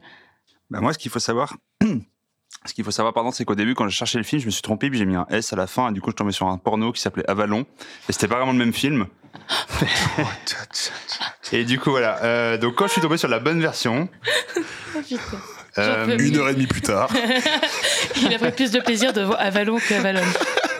Donc ma théorie, euh, c'est que Cameron, euh, comme tu l'as dit, qui trouve le film assez incroyable, euh, il a fait Avatar 2 pour montrer à Mamoru Oshii qu'on pouvait faire un film autant sans scénario mais un peu plus beau. Bon, euh, non, plus sérieusement, j'ai vu que c'était tiré de, en tout cas inspiré de Stalker de Tarkovsky, que j'ai pas vu, mais c'est quand même considéré comme un des monuments du cinéma. Donc déjà, comme rêve, c'est tendu. Hein. Quand ton, un de tes premiers films live, quand tu viens du dessin animé, que t'es japonais et que tu vas tourner en Pologne, en Pologne, c'est compliqué d'avoir Tarkovsky comme rêve. Enfin, je veux dire, c'est comme si moi, j'allais tourner maintenant au Canada, j'avais mis les pieds, je fais, oh, je vais faire un Scorsese. Donc c'est, tendu, quoi, vraiment. Surtout pour un truc aussi hum, euh, compliqué, on va dire, dans, l'approche, compliqué dans ce qu'il en fait, compliqué dans ce qu'il essaie de vendre. Ça pouvait que se casser la gueule, honnêtement. Franchement, enfin, c'était, ouais, bref. Euh, sinon, Avalon, c'est aussi l'arbre, euh, l'île aux arbres fruitiers, où va chercher Arthur avec son Excalibur. Du coup, il a rajouté encore une couche de, de références par-dessus, qui ne sert à rien d'ailleurs, hein, mais bon. Avalon, c'est l'île où la fée Morgane est censée emmener le roi Arthur à sa mort. Ouais, c'est aussi là où il trouve la- la- l'Excalibur et c'est là où il va C'est là où mourir. elle est forgée, Excalibur. Pas où il la trouve. Hmm, je sais plus. Mais bon. Ouais, c'est là où elle est forgée. En tout cas, il y a un lien avec ça. On peut faire un duel d'épée pour décider qui a raison. C'est moi qui ai la plus grosse. D'épée? Excalibur. je, je peux pas faire de blague, mais du coup, ça va être mal pris. Euh, dans les trucs euh, fun aussi, euh, enfin fun comme euh, hein, fun comme le- l'Xbox soviétique, on est bien d'accord. Hein. Mais j'ai- j'ai lu qu'ils avaient eu les j'ai lu qu'ils avaient eu les hélicos et les véhicules militaires qui étaient prêtés par l'armée polonaise gratuitement et je trouve ça marrant parce qu'il se passe tellement rien cinématographiquement et militairement en Pologne depuis la deuxième guerre que tu peux aller taper un Panzer à la caserne du coin. Attends, les avions, c'est pas des incrustations 3D Les hélicos, non, c'est des vrais. Mais pourquoi c'est dégueulasse comme ça? Parce que c'est dégueulasse en 2001 comme film. Ce qu'il faut se dire, c'est que 2001, c'est un ou deux ans après le niveau le plus élevé qu'on ait eu en effet pratique, donc en latex, en truc comme ça. Et c'est deux ans après que les premiers mecs se soient dit, il y a des ordinateurs assez puissants pour faire de la, faire de l'image de synthèse. Donc on est au balbutiement d'un truc qui va être bien. Mais il fallait, il fallait ça pour Avatar, en gros. Mais là, ouais, c'est compliqué. On est sur du dégueulasse. hein. Vraiment, visuellement, ça fait pas du bien. Et on aurait peut-être dû garder un peu d'effets pratiques. Peut-être pas pour, euh, peut-être pas pour les mecs quand ils meurent, parce que c'est compliqué à refaire en pratique. Mais euh, il y a des effets qui sont un peu, voilà. Euh, sinon, j'ai noté que les cartons d'introduction étaient beaucoup trop longs. J'ai- Il y a à peu près 25 secondes par euh, carton. J'ai noté que tout le début sans parole, c'était couillu. Et j'ai noté que putain, c'est en polonais Parce que j'ai vraiment cru que j'avais une mauvaise version au début. Je me suis dit, mais je comprends pas ce qu'ils disent. Et c'est en polonais Je me suis dit, le mec, il fait un film d'action, il est japonais, il va pas tourner en Pologne. Si, il tourne en polonais, ce bâtard. Du coup, euh, quand j'ai dû revoir un peu le film, parce que j'étais à moitié en train de jouer, euh, c'était compliqué de suivre l'histoire. Euh, sinon, euh, je trouve que la qualité d'image, elle est dégueulasse, mais elle est dégueulasse parce qu'ils ont voulu faire ce traitement euh, sépia sur l'image. En fait, c'est ça qui est compliqué. Parce que c'est pas foncièrement moche hein, pour 2001. Faut se remettre un peu dans le contexte. C'est pas le film le plus moche de 2001 que j'aurais vu. C'est pas mal fait. Je pense même qu'il y a vraiment du budget, hein, clairement. Et je pense que le mec, il est pas mauvais avec une caméra. Mais l'espèce de filtre jaune qu'ils ont foutu dessus, même si t'avais un bel effet, ce serait Ça fait dégueulasse. saigner les yeux. hein. Mais ouais, c'est affreux. C'est affreux. Et la nana joue pas très bien, c'est compliqué aussi. Et ouais, t'as des, moments où ça part en chant lyrique pendant 10 minutes, tu sais pas ce qui se passe. Il y a des flashbacks où tu revois des trucs que tu viens de voir. Du coup, je comprenais pas ce qui se passait. J'ai dû voir un résumé sur Internet pour comprendre ce que je regardais. C'est compliqué, hein, quand même, Avalon. Mais en fait, s'ils tentent des trucs, parce qu'ils tentent le e-sport en 2001, par exemple, tu vois, ce qui est, qui est une, ouais, qui est une bonne idée, comme tu disais. Mais ça se, ça se casse la gueule. C'est pas très bien, Avalon. Ouais, a- Redis-le une fois encore, je, je crois. C'est pas très bien, Avalon. Ok, bon bah comme ça c'est clair avec cette deuxième répétition. Euh, c'est vrai qu'il y a pas mal d'ambitions qui ne sont pas forcément à la hauteur du budget ou de, de- du réalisateur. ou- Mais je vois les balbutiements dont, dont- dont tu parles et donc les promesses de quelque chose qui va être grand dans plusieurs années. Mais c'est clair que là on est au début de quelque chose et donc Avalon en lui-même, si on le prend vraiment comme film, il y a pas mal de choses qui fonctionnent pas. Visuellement, on s'est déjà assez étalé là-dessus. C'est du pâté en croûte. hein. C'est-à-dire que véritablement, j'ai noté ça parce que c'est vraiment ce qui ça m'a évoqué. Non, mais c'est vrai, c'est- moi, ça me parle comme image. ça, ça te parle comme ça me métaphore parle, ça me parle. Non, mais c'est-à-dire que peut-être qu'il est visionnaire, mais il n'a pas anticipé l'obsolescence du filtre sépia, parce que déjà en 2001, déjà en 2001, c'est interdit. Euh, après, ça crée un univers décadent, poisseux. C'est un peu ce que j'ai lu sur les critiques qui étaient plutôt euh, positives sur Ce le qu'il y avait dans film. Matrix deux ans plus tôt.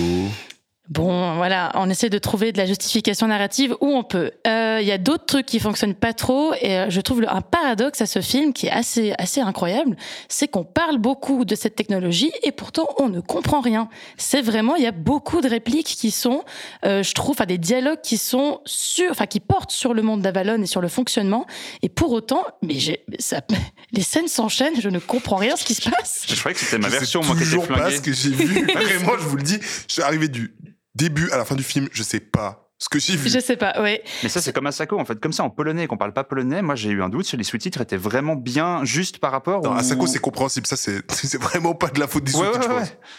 Ouais, je sais pas. Il y, a, toute une portion de film qui est dédiée à expliciter les règles d'Avalon avec- différents personnages qui apparaissent, qui disparaissent. Et au final, ça donne une forme de redondance entière au film. Et pour autant, on n'a pas plus compris à la fin. C'est quand même assez paradoxal. Et le rythme aussi est très particulier. Alors, je l'ai dit, Mamoru Oshii aime bien travailler ces rythmes lents. Là, c'est trop lent. Et à un moment donné, en fait, on se perd complètement dans ce monde. Euh, je trouve ça intéressant de le travailler pour un film d'action, un film de SF, de travailler la lenteur. Mais c'est quand même un petit peu antithétique à un moment donné. On a besoin un peu que ça bouge. Aussi, j'ai rarement vu un film d'action aussi silencieux. C'est-à-dire que euh, il y a très peu d'habillage sonore, très peu de musique. Pour donner un petit peu de la matière à l'ambiance. Il y a pas, enfin à un moment donné, c'est très plat ce qui se passe. Donc euh, voilà, il- ça manque un peu de relief à plusieurs moments. Après, je trouve que la musique est très belle. Par contre, moi j'ai beaucoup aimé la musique euh, qui mélange très très bien, je trouve, la symphonie et le côté électronique.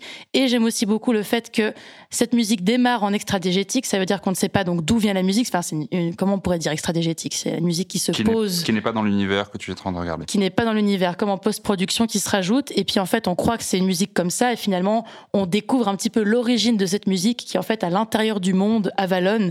On le découvre à la fin, c'est pas du tout un spoil, mais juste, j'aimais bien justement euh, qu'on qu'on- qu'on découvre un petit peu d'où venait cette voix, un petit peu euh, ce soprano qui chante Avalon. Je cherche des points positifs, les amis. Me regardez pas comme ça. Moi, je cherche à quel moment t'as vu ça. J'ai pas compris du tout qu'il y avait un truc avec la musique. Moi, je crois que. Ah ouais, c'est pas que t'as- je crois, je crois que Marjorie, souvent, elle, elle s'intéresse pas mal à la musique, hein, parce que franchement, tu fais souvent des remarques sur la musique et moi, je m'en branle. Ah ouais, c'est vrai? Bah, c'est ce qui m'a marqué pourtant dans le film. J'ai beaucoup aimé cette partie. Bon, c'est pas c'est pas important que je m'étale plus dessus, mais euh, effectivement, le tout est pas du tout digeste et on comprend pas très très bien en fait où tout ça nous mène. Euh, même si je reconnais quelques petites euh, petites percées intéressantes, notamment certaines valeurs de plan, euh, je trouve qui sont qui sont quand même assez assez grandiose. Il y a certains plans dans des hangars. Enfin, j'ai l'impression que il peut vraiment faire des belles choses. Et je pense que voilà, il s'est un petit peu brûlé les ailes.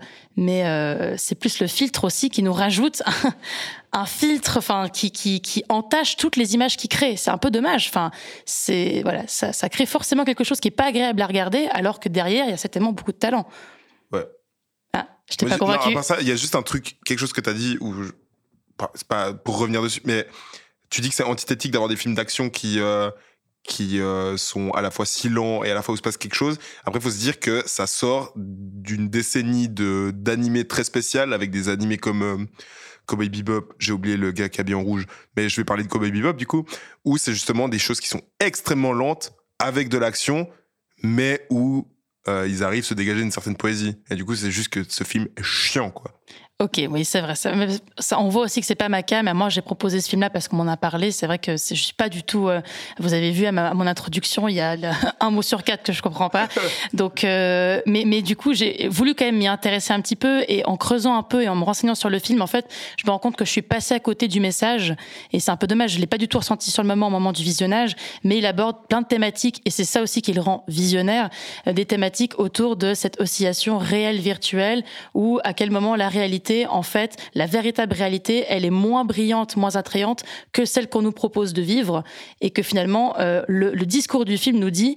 euh, c'est ce que j'ai lu, hein. donc je sens que vous m'attendez au tournant. Non, mais c'est- Euh, mais de ce que je Ah, comprends, le, juste. le- le discours du film va dans le sens de notre réalité, en fait, n'est pas du tout attirante. Il faut pas s'étonner que les gens ont envie d'aller se réfugier dans des jeux. Il ne prend pas un parti aussi manichéen de dire la réalité c'est super bien et en fait la réalité virtuelle c'est de la merde. Et c'est Matrix. Et ben voilà, et ben Il est on arrive comme un peut-être au point. anti-Matrix par beaucoup de médias d'ailleurs. Un anti-Matrix? Ouais, c'est-à-dire un Matrix qui aurait pas marché. Mais Ouais, où- d'où le message est le même. Je, suis- je suis d'accord avec ton truc, euh, mais c'est pas précurseur dans le point de vue où ça s'est fait il y a deux ans, deux ans avant avec Matrix, quoi. Mais en fait, c'est parce que il traite tout ça sous l'angle du jeu vidéo apparemment et de la réalité virtuelle, qui serait oui. qui, qui serait quelque chose qui n'a pas trop été fait avant. Après, ça veut dire que c'est c'est le premier Mais la- forcément, mais ça n'a pas trop été fait avant. La différence, c'est que Matrix, on te dit en gros dans la métaphore finale que le monde réel est une illusion et qu'il faut t'enfuir via le jeu vidéo. Et là, on te dit que le monde réel est bien réel, juste qu'il est pourri. C'est en ça que c'est un anti-Matrix, c'est un peu moins bien passé. Le monde réel, c'est comme. Ouais, bon, on va pas, on va pas spoiler. Voilà, mais. Enfin, on pourrait. Enfin, est-ce que vous voulez une petite partie spoiler pour parler de certains certains moments que vous avez envie encore de critiquer ardemment? On peut, ouais, moi je reviens juste sur un tout petit point avant la partie spoiler. J'ai regardé un tout petit peu ce qu'a fait Mamoru Oshii après ce film-là. Alors que ça ait marché ou pas, le mec s'entête, hein, parce qu'il a fait la suite. Qui Ah s'appelle bon Asso Girl en 2009 et il a fait The Last Druid Jar- Jarm Wars, Garm Wars, je sais même pas comment on dit. Et euh, les images sont dégueulasses aussi, mais il y a le même filtre dégueu. Hein, donc le mec tient à ça. C'est de, de 2014, donc là les effets numériques devraient être bien faits et non c'est moche. Donc juste il s'entête. Pas hein. possible. Je pense que c'est un bon gars dans le fond, mais dans la pratique, là, ça marche plus. Je peux plus le défendre, là, au bout de trois films moches. euh. Pourtant, moi, j'ai vraiment lu que c'était la patte Mamoru Oshii, c'est le style Mamoru Oshii. hein, c'est De la merde. Ouais, c'est ça, moi aussi, quand je tombe sur un billet de peinture, c'est la pâte, tu vois, mais. euh, bon. Est-ce qu'on ouvre une petite partie spoiler alors? Let's go. Alors, Léo lance le timecode.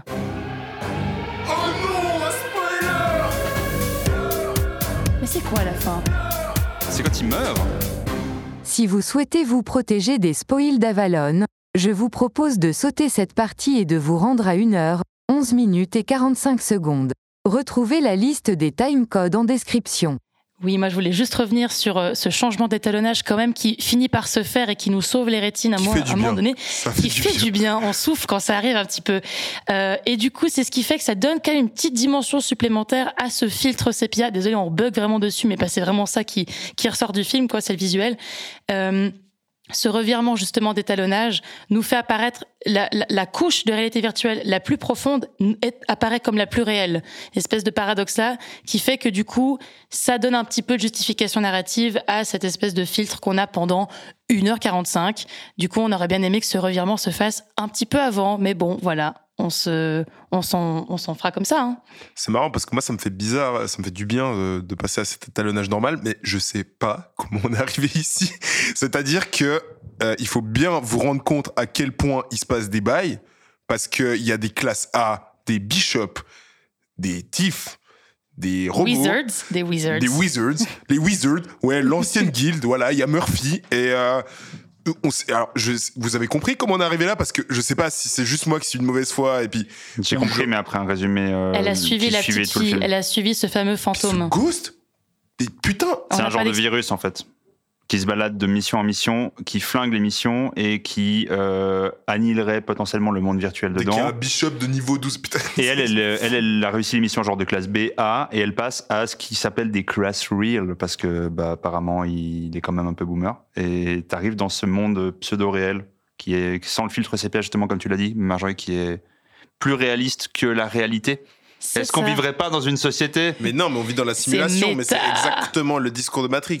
C'est-à-dire que la réalité que nous on connaît, c'est la simulation, c'est le dernier niveau. Ah oui, mais qu'on soit bien d'accord, on n'est pas en train de dire que ça a inspiré Matrix. On dit juste que ça fait comme Matrix et que ça a pas marché. Et évidemment que c'est des similitudes. C'est juste que ça a pas marché, quoi. Ouais, ouais, non, mais je pense que le dernier niveau, si j'ai bien compris, je suis pas sûr d'avoir bien compris, le dernier niveau, c'est notre réalité à nous.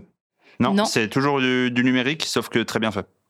Oui, mais ça veut dire que nous, plus- on vivrait dans ce numérique sans s'en rendre compte.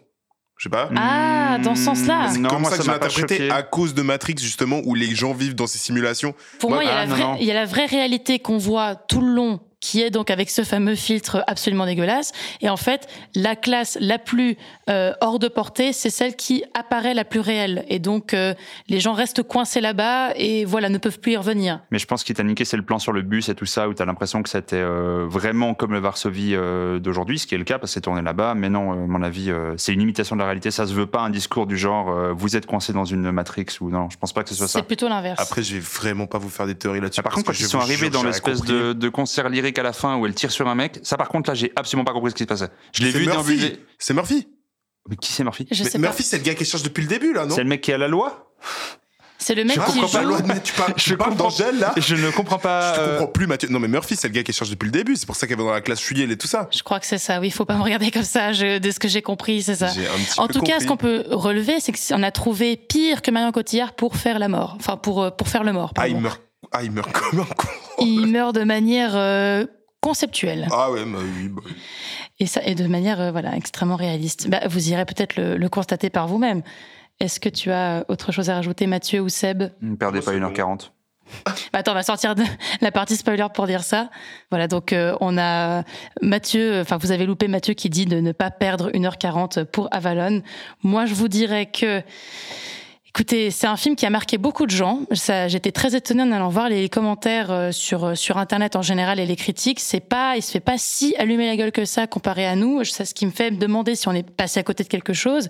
En tout cas, le film est presque plus intéressant à découvrir par ses analyses et euh, quand on lit des, analyses et des, commentaires sur le film que en regardant le film lui-même. C'est quand même assez assez drôle de, remarquer ça. Donc faites peut-être votre expérience et si ça se trouve vous allez tomber dans le dans le chaudron Avalon. Je ne sais pas où je vais avec cette, cette référence. Chaudron à Valognes, ouais, ouais. Le Oui. chaudron Avalon. Euh, je crois qu'il est temps de passer au troisième et dernier film qui promet de relever le niveau. Vous sentez un peu le sarcasme dans ma voix parce que nous allons parler de Hard Candy. You work as a photographer, you find out real quick. People's faces lie. Does my face lie? That is so good. Do you, do you want some? Sure. Hmm. You look older than you are. You certainly act older than you are. Really? Tout commence par un chat entre deux internautes, Harley Stark, adolescente de 14 ans, et Jeff Col- Culver, photographe de 32. Ils se mettent d'accord pour se donner rendez-vous, font connaissance dans un café local, avant de se rendre au domicile de Jeff. Là, Hailey entame un striptease avant que Jeff ne la photographie. L'homme tombe ensuite inconscient et se réveille attaché, réalisant que Hailey l'a drogué et qu'elle l'a pris en otage. Elle l'accuse d'être un pédophile et un tueur d'enfants. Jeff proteste et affirme son innocence, tandis que Hailey tente de le faire avouer et commence à lui infliger des sévices. On a au moins tout le film dans ce résumé. C'est le résumé Wikipédia. hein. Il n'y aura donc pas de partie spoiler. Ah mais c'est le résumé du, de la pochette Oui, DVD, oui, les non, gars. bien hein. sûr, C'est- oui. bien sûr.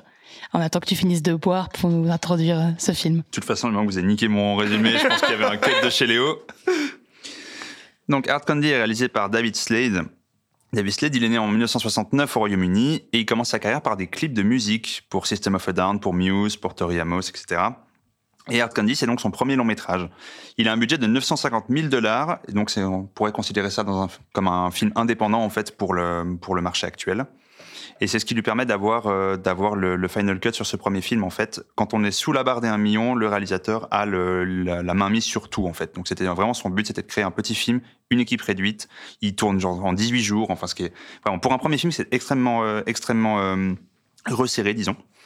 Et ensuite, il dirige un film de vampire qui s'appelle 30 jours de nuit, que j'ai pas vu, mais vraiment les images, ça me fait beaucoup rire. Vraiment, je vous encourage à taper 30 jours de nuit sur euh, Internet, euh, qui est sorti en 2007. Et il y a une suite qui s'appelle 30 jours de nuit, deux points, jour sombre, ce qui me fait aussi beaucoup rire, vraiment. C'est un vieux direct DVD, mais ça me fait beaucoup marrer. Et ensuite, bah, parce qu'il va bien falloir en parler, il a réalisé en 2010 un film qui s'appelle Twilight chapitre 3, Hésitation. À chaque fois, c'est Ce qu'il aurait peut-être dû faire avant de signer, hein, d'ailleurs, mais bon. Et donc, après quelques clips et épisodes de séries télé, il est revenu en 2018 avec le film Black Mirror Bandersnatch, qui était sorti sur Netflix. C'est ce film où le spectateur pouvait interagir avec l'action et modifier le déroulé des événements. Le principe était sympa et je pense que c'était un peu un calvaire à storyboarder et à monter, mais c'était très oubliable hein, en soi. C'était vraiment un FMV moderne, quoi. Voilà. Et euh, Hard Candy, moi, ça m'intéressait euh, plus ou moins à voir dans la mesure où j'avais entendu parler de ce film il y a très longtemps, j'ai complètement oublié de le voir. Il est revenu récemment en tête parce qu'il y avait cette, euh, cette question du podcast et je me suis fait prendre de cours euh, au podcast précédent. Il fallait que je sorte un film. C'est le premier qui est venu dans la liste et voilà. Donc je n'ai qu'une chose à dire, c'est je suis désolé. Et je ne te pardonnerai pas, Et je vous donne la parole. C'est trop facile comme ça. Qu'est-ce que vous avez pensé de Hard Candy? Excuse pas acceptée, Mathieu. Alors, Hard Candy ou Dur à croquer, en québécois, euh, un titre de film très descriptif du film lui-même, hein, c'est compliqué à manger. Alors, ça démarre avec une bonne idée de scénario, je trouve. En plus, l'affiche renvoie directement euh, au conte du petit chaperon rouge. D'ailleurs, l'héroïne porte un chandail rouge tout au long du film, pour rappeler cette iconographie avec subtilité et finesse. Wink wink. Exactement. Et le film pose la question, que se passerait-il si le petit chaperon devenait loup à son tour? Eh bien, la réponse, s'il agit comme Elliot Page, il serait très con. Une première chose que j'aimerais déjà relever directement, les plans en courte focale avec du grain gros comme du sel, c'est un grand nom. Les plans qui tremblent avec des saccades, c'est un grand nom. Les changements de pellicule à vue d'œil, c'est un grand nom. Le tout sur un, faux, un fond de techno des années 2000, mais ça devrait être pénal à ce niveau-là. Non, vraiment, il y a formellement pas mal de choses qui vont pas. Typiquement, par exemple, une pièce qui va changer de couleur et de lumière à la réplique près. hein. C'est-à-dire qu'un personnage parle, la, pièce est orange, euh, un personnage dit autre chose et la pièce devient bleue. Je, ne sais pas qu'est-ce qui se passe comme météo dehors à ce moment-là euh, dans ce monde, mais c'est très particulier. Bon, je trouve, je, je trouve Art Candy, euh, ouais, très beaucoup trop explicite sur ce qu'il veut nous faire passer comme message. C'est-à-dire que très vite, au bout de 10 minutes, on a compris l'idée. Et euh, ça parle beaucoup pour dire la même chose. Le perso d'Eliot Page, donc Hayley, euh, enfonce Patrick Wilson tout du long, lui va souvent clamer son innocence. Il y a de nouveau un truc redondant qui se met en place. Au bout d'un moment, ça n'avance plus. Et euh, les répliques finissent un petit peu par, euh, par tourner à vide.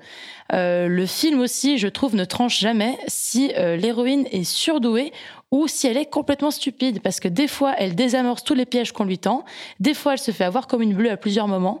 Euh, donc, c'est vraiment, elle réfléchit une fois sur deux. Hein. C'est ça aussi, on pourra en discuter dans une partie spoiler, peut-être plus en détail.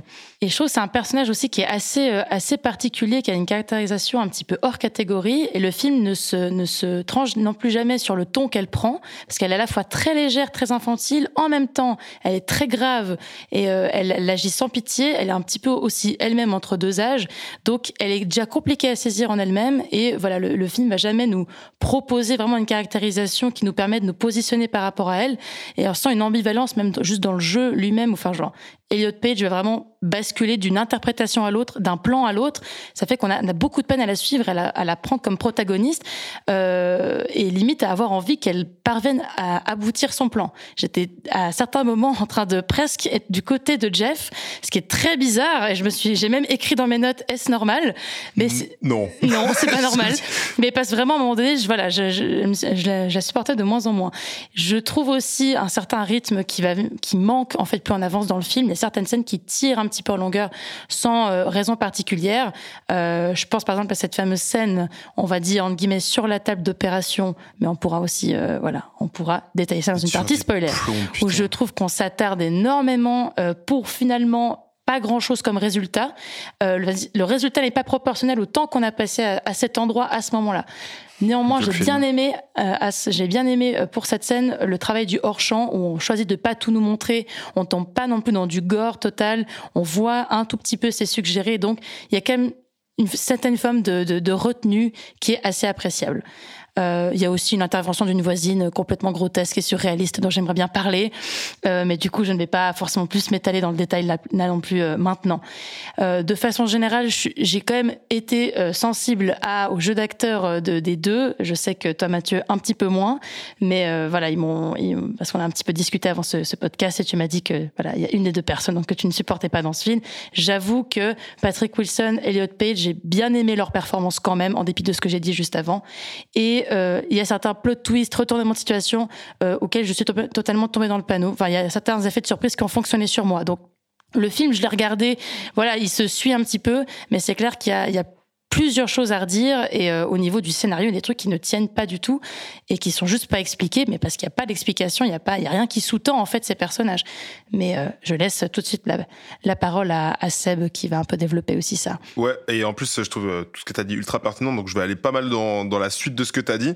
Avant de parler vraiment du film en soi, c'est vrai que le film évoque un thème qui est dur, à savoir euh, relation pédophile de quelqu'un qui a le pouvoir, euh, qui adresse plus ou moins directement euh, le problème du, enfin le cas euh, Polanski, même qui va l'adresser directement au moment dans le film où euh, Elliot Page va dire, enfin le personnage d'Ailey va dire, pourtant on laisse Polanski faire des films, et étant donné que le film est en 2005, je trouve pas mal précurseur et du coup pas mal intéressant. Et je trouve intéressant de faire de ce genre, ce genre de film. Mais c'est vrai que d'un point de vue déjà thématique ce qui va se passer dans le film c'est pas des choses qu'on aime regarder. Et c'est vrai que dès le début du film euh, avec les avances de Patrick Wilson et tout ça c'est déjà quelque chose de lourd où on se dit ça mais quand on fait un sujet lourd autant faire un bon film pour pouvoir porter ce message parce que c'est pas le cas de ce film.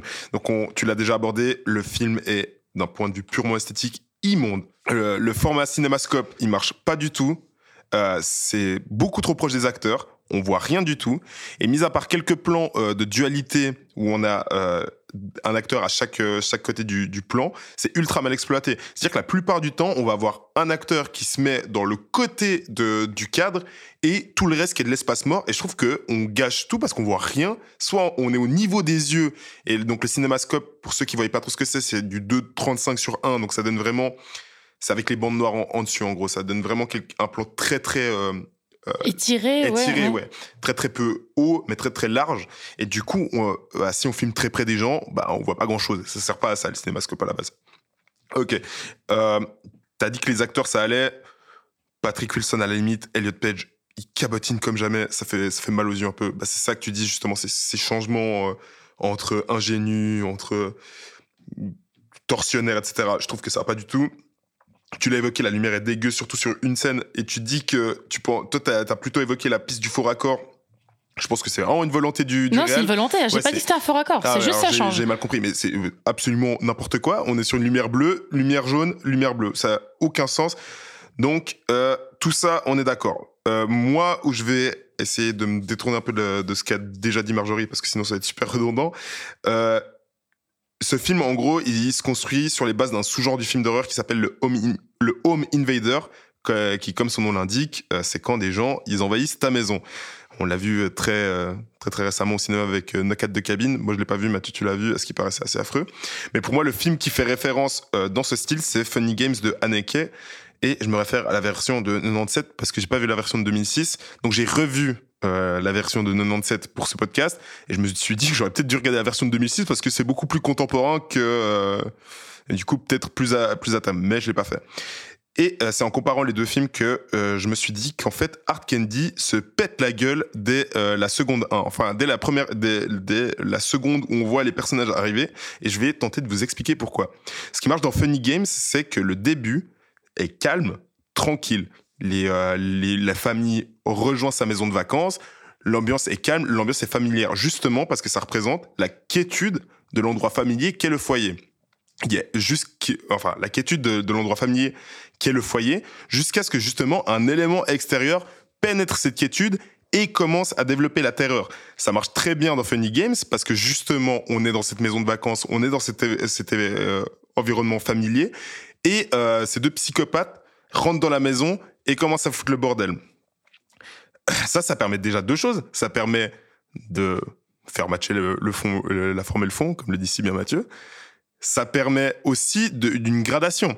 C'est-à-dire que à partir du moment où la quiétude est perturbée, la quiétude est de plus en plus perturbée. Dans Funny Games, on commence par des choses très bêtes, par exemple le gars qui vient chercher des œufs, etc. Et on finit par des choses ultra hardcore. Voilà pourquoi dans Hard Candy, à mon avis, ça se pète la gueule seconde 1. C'est-à-dire que Hard Candy commence déjà avec une ambiance tellement étrange, tellement pesant, avec la musique, enfin, genre la scène où Elliot Page se retourne, c'est déjà tellement bizarre que pour moi, euh, le film est trop construit et du coup, on, on sait qu'on est devant un film. Et le fait de, savoir qu'on est devant un film, c'est pas un mal en soi. Mais en gros, être- savoir qu'on est devant un film, c'est pas quelque chose de mauvais. Par contre, dans un sous-genre où la fonction perlocutoire est tellement importante, c'est-à-dire que fonction perlocutoire, c'est-à-dire que le film nous, nous fait nous dire ah j'aimerais pas que ça m'arrive. Mais là, on nous place tellement loin de notre univers avec une atmosphère tellement bizarre que euh, on perd cette fonction perlocutoire. Je trouve qu'elle est altérée. Ok. Deuxième fait, plus On important pour moi. suivre. Deuxième, euh, deuxième fait euh, plus important pour moi, eh ben ça en fait, en fait, ça empêche au film de décoller. Et le Linky Pit est tellement bizarre de base. Alors, même s'il y a une rupture thématique quand Hailey révèle son vrai visage, le niveau formel ne bouge pas. Le réel est incapable de créer une rupture qui pourrait représenter justement l'étrangeté de quelqu'un qui pénètre sa maison. Et encore plus bizarre, qui prend le contrôle de la maison. Ensuite, t'as déjà donc pour moi, ça donne un film ultra linéaire, comme tu l'as dit un peu avant. Il se passe rien parce que jamais on décolle, parce que jamais justement on a cette rupture qu'on peut trouver dans Funny Games. Ensuite, tu l'as déjà évoqué par rapport au personnage de Hailey. euh, je trouve que le personnage est éclaté parce que elle pas justement ce, ce côté effrayant de quelqu'un qui prend possession de quelque chose qui nous est familier. Elle est toujours mais même pas ambiguë, mais mal travaillée sur elle sait ce qu'elle fait, elle sait pas ce qu'elle fait, elle est enfant, elle est adulte, etc. Et du coup, c'est juste un personnage qu'on sent en constamment en train de paniquer. Et on va pas spoiler la fin du film maintenant, mais ça, je comprends pas ce que veut le personnage et ce que veut me dire la fin, surtout parce que j'ai jamais compris ce que, ce que voulait le personnage. Par exemple, dans Funny Games, ce personnage de Paul, justement, qui était vraiment en contrôle, était vraiment effrayant parce qu'il était en contrôle, il était calme, il était chez lui, dans une maison qui n'était pas la sienne. Et c'est ça aussi qui est effrayant. Enfin, quelqu'un qui est chez lui, chez nous. Vous me suivez Chez lui, chez Oui, nous, oui. ça me fait peur. Lui devient, celui que tu, donc, tu décris ce personnage de Funny Games, devient maître d'un espace qui n'était pas le sien à la base. Exactement, et ouais. elle, à aucun moment, elle est en maîtrise totale. Elle laisse beaucoup euh, le, le personnage de Patrick Wilson reprendre le dessus, puis en fait non, puis en fait oui, puis en fait non. Des allers-retours comme ça qui fait que c'est compliqué de savoir qui domine l'autre. Exactement. T'as très bien résumé ce que j'ai dit, ce que j'ai galéré à dire depuis, euh, depuis 5 minutes. Euh, donc pour finir, euh, petite critique, là, je dirais que le film, en fait, il a très très mal vieilli, qui porte toutes les immondices esthétiques du début des années 2000. Et quand il devrait plus ressembler à Funny Games, il ressemble plus à Phone Games, qui a la ref avec Colin Farrell. Je ne l'ai pas Ah bah, c'est malheureusement. film Oh, il y a comme de la merde chute aussi. ouais. d'audience là pendant depuis 10 minutes, je pense. Putain, Mathieu, il est tellement méchant, je fais des efforts. Pour les deux auditeurs qui restent, qui sont restés malgré Inky Pit et Perlocutoire, Mathieu, je t'en Ouah. Alors, euh, moi, je vais commencer par une, euh, une citation de Leonard Maltin, qui est un critique de cinéma, qui, après avoir vu le film, a annoncé que le personnage de Hailey faisait passer Katie Bates dans Misery pour Fifi Brin d'Acier. Donc, je pense qu'on n'a vraiment pas vu le même film, hein, du tout. Parce que, moi, le personnage de Hailey me fait pas peur. hein, euh, Enfin, le jeu d'Eliot Page me fait peur, par contre. Mais euh, concernant, je vais essayer de reprendre un peu les points que vous aviez, parce que en vous en entendant parler, j'ai réfléchi à des trucs qui peut-être me permettent absolument pas de défendre le film, on va pas se mentir, mais au moins un petit peu d'atténuer ce que vous avez dit. Euh, le chandail rouge, Euh, alors, c'est d'après l'équipe, hein, moi je les crois pas du tout. Mais d'après eux, l'iconographie du petit chaperon rouge, c'était pas volontaire. Et le chandail était orange et ils l'ont rougi en post-prod. Bon. Ok, c'est faux. Voilà, bon, c'est pété, mais, bon. Hard Candy, ça vient euh, du côté déjà un petit peu euh, opposé oxymorique de Hard et Candy, qui devrait être normalement sweet, etc. Et de l'argot Hard Candy, qui apparemment, dans le milieu pédophile, veut dire euh, fille mineure, en fait, sur Internet. Oui. Elle nomme mauvais une émission familiale. J'avais noté ça, mon Pour Dieu. tous les publics. Euh, ce qu'il faut savoir pour la question du tournage, alors je me suis pas trop arrêté sur la question de euh, rupture de lumière et tout ça. J'ai pas trop vu. En fait, j'étais assez euh, atterré par le jeu pour euh, pas regarder le décor. Mais ce qui explique peut-être que le décor soit filmé très bizarrement, qu'il fasse étrange, c'est qu'en fait c'est le même décor que le café. Je sais pas si vous aviez vu ça. C'est-à-dire qu'ils ont 18 jours de tournage, ils ont moins d'un million de dollars et ils avaient prévu la maison du producteur ou du réal en plan B si jamais ils n'avaient pas le lieu de tournage pour être sûr de pouvoir le faire. Donc, ils ont, ce qu'ils ont fait, c'est qu'ils ont tourné le café, enfin la scène du café, en deux fois. Ils ont tourné tout le début. La scène dégueulasse auquel on pense tous dans le café, elle est tournée tout à la fin.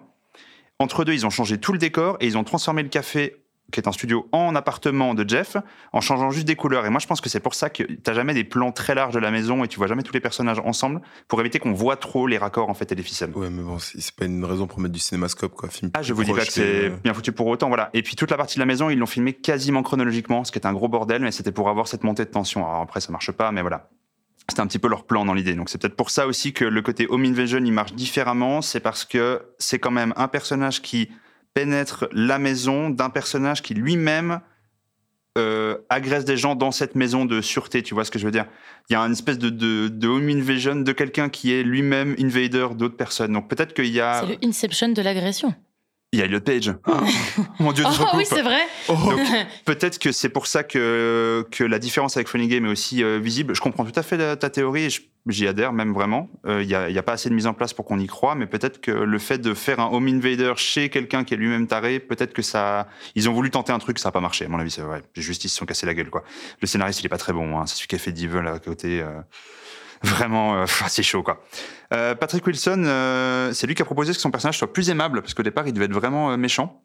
Ce qui fait que lui, c'était compliqué à tourner. Et moi, je trouve que c'est ce qui fait que ça marche bien. C'est le fait qu'il n'ait pas l'air d'un taré qui le rend extrêmement effrayant, je trouve. Absolument. Alors moi, seconde 1, ce gars me met dans un malaise. Ouais, Je- mais il est le- super. Il est super. Mais c'est un très très bon acteur. Hein. Oui. Elliot Page, j'arrive pas à défendre, mais euh, mais là, euh, mais là, Wilson, je trouve qu'il fait le taf. Franchement, c'est juste que ce qu'il a à dire est con et ce qu'il a à jouer est compliqué, quoi. Mais bon. Et puis apparemment, les deux étaient vraiment très investis, quoi. Euh, dans l'idée, moi je trouve que ça s'enchaîne pas trop mal, qu'il y a très vite un malaise qui est palpable, et donc c'est bien. Je trouve que la colorimétrie est intéressante, d'avoir du pastel et pas avoir des couleurs très criardes, c'est bien. Je trouve par contre que c'est euh, c'est euh, ces panneaux latéraux pour changer de pièce en pièce, toujours sur le même fond rouge, euh, c'est plus possible. Enfin, coupé au noir, ou à la limite, fait- faites comme tous les films, c'est pas grave, tu vois, vous n'êtes pas obligé de toujours. euh, enfin, voilà. Euh, et le jeu de Page, ça devient très compliqué en fait. Passer le moment où, où Hailey doit plus être ingénue, mais doit prendre, comme tu disais, son, son rôle en guillemets sérieux. Et du coup, je me fais un petit point à mesure que je parle de Page et de ses rôles et dans quoi je l'ai vu et dans quoi je l'ai vu où Page joue bien. Et en fait, il n'y a pas grand-chose avec le recul. Parce que Inception, c'est pas du tout un rôle qui est marquant pour, euh, pour sa carrière, oui, mais pas en termes de jeu. Et après, je l'ai vu dans Umbrella Academy et c'est très compliqué. Deux ans plus tard, deux ans après Hard Candy, euh, il fait Juno. J'ai pas vu Juno. Et Juno, c'est un super film avec. C'est révèle- le film qui est pro, euh, qui est pro life? Ouais, je pense Ah. qu'il y a une lecture du film qui peut se C'est chaud, hein. Je crois que j'ai- pense- j'avais non, lu. je pense Léo pas- fronce les sourcils. Non, je pense pas qu'il il est. il Léo intervention. C'est vraiment pas le, le terme du film. Non, c'est vraiment pas du tout le thème du film pour le coup. Non, mais c'est une gamine qui pourrait avorter, à qui on dit non, mais donne le gamin à des adultes qui peuvent pas l'avoir. C'est un Non, peu- non, c'est juste, c'est juste elle qui se dit non, mais en fait, moi je veux le garder. là. Ouais. Mais j'avais lu des trucs euh, comme quoi il y Ah avait ouais, une c'est lecture vrai un peu pro-life. Ouais, je, je je que j'ai pas vu le film. hein, Je je l'ai pas revu depuis pro-life. longtemps, t'as peut-être raison, je vais peut-être euh, me cut au Oui. montage. Au revoir, Léo. Non, non, je, je suis d'accord, je avec toi. Et d'ailleurs, euh, pour ceux qui n'ont pas vu Juno, et ça force à le revoir de savoir si c'est pro life ou pas, il y a vraiment genre l'arrivée de Michael Serra, Oui. qu'on aime tous d'amour, Oui. et qui revient dans le prochain Barbie de Greta Gerwig. Et ça, bah, ça envoie du J'avais pâté. pas cette information. Ouais, J'ai ouais. hâte de découvrir ça. Super acteur Michael Serra. Mais Michael Serra, il a, le, il a eu le même malchance euh, physique, on va dire, que. euh, oh merde, que- malchance physique. Oui, enfin, pas, pas dans- c'est pas du tout une question de, de standard ni rien, mais que Page, c'est-à-dire que c'est des gens qui ont eu un physique adolescent à une période où ils ont commencé à éclater dans le métier, donc c'était super. Mais là, ils ont 40 balais Mhm. et ils ont toujours une tête d'adolescent et du coup, ils ont plus de rôle. C'est un, fait un peu ça avec Andrew Garfield. Andrew Garfield, il est en train. Tu l'as vu dans sur les derniers Spider-Man ou comme ça Il est en train de s'affaisser sur lui-même. Il peut. Il, ça, ça- ça- c'est pas ouf malheureusement euh, ce que leur visage leur fait subir euh, tous les jours. Du coup, Page, je me pose la question si euh, c'est pas juste un mauvais acteur en fait en général. Parce que là, moi, c'est ce qui fait que je crois pas au film. Parce que je pourrais croire à plein d'autres choses hein, si vraiment le jeu était bon. Mais là, on dirait le théâtre de mon petit frère quoi, tu sais, qui, est, qui est en train de faire. Oui, le chevalier que j'ai attaqué. ah, c'est dur quoi. Ah, moi, vraiment, je suis c'est pas d'accord avec toi, à part ça sur le, le- la carrière d'acting de. Bah, je l'ai pas vu dans grand chose en fait avec le recul, mais euh, à chaque fois je l'ai vu, j'en ai pas un grand souvenir. Mais bref, euh, sinon j'ai noté qu'est-ce que le réel branle avec la photo du film. Donc en fait non, je suis peut-être d'accord avec vous. Voilà. Tu t'es réveillé entre temps, ça fait plaisir. voilà. Et le reste, on va passer en partie spoiler. Euh, dans les trucs que je peux rajouter, c'est que je suis désolé encore une fois. Mais vraiment, c'est- excuse euh, toujours pas acceptée, Faut que vous Mathieu, sachiez faut que ça a été une épreuve pour moi aussi, hein, parce que vous, ouais, vous rigolez, vous dites oui, ils présentent des films, mais moi je les vois aussi. Hein, euh, moi aussi, je prépare un papier, hein, et moi je dois voir la carrière de réel à côté. C'est compliqué. On va lancer une partie spoiler à partir de maintenant alors.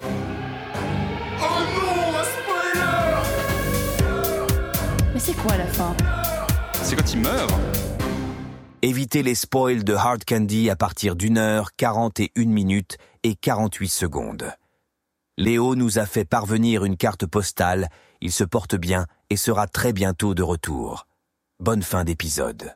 Et donc, peut-on parler de ce background de personnage principal? Mais de quel background je parle? Il n'y a pas de background euh, au personnage de Elliot Page, ce qui rend très compliqué de savoir pourquoi est-ce que ce personnage fait tout ça finalement. Bon, déjà, il y a un truc qu'on n'a pas parlé, c'est cette intrigue à côté avec Donna Mauer. Je vais pas essayer de résumer parce que franchement, je sais pas de quoi ça parle et j'ai pas trop compris ce que ça prenait comme lien à la fin. Euh, c'est vrai que le personnage de, de Hailey, bah, Hailey, si c'est vraiment son nom. Ah, on Oh le découvre à la fin que ouais. c'est peut-être pas du tout elle en ouais, fait. et puis bon, c'est dans une scène mais ridiculement mais nul. Mais moi, il y a un truc, je vais pas vraiment parler de ce qu'il fait, genre juste ce qu'on disait avant, l'incertitude de ce qu'est le personnage qui pousse au gars à se suicider, t'es là.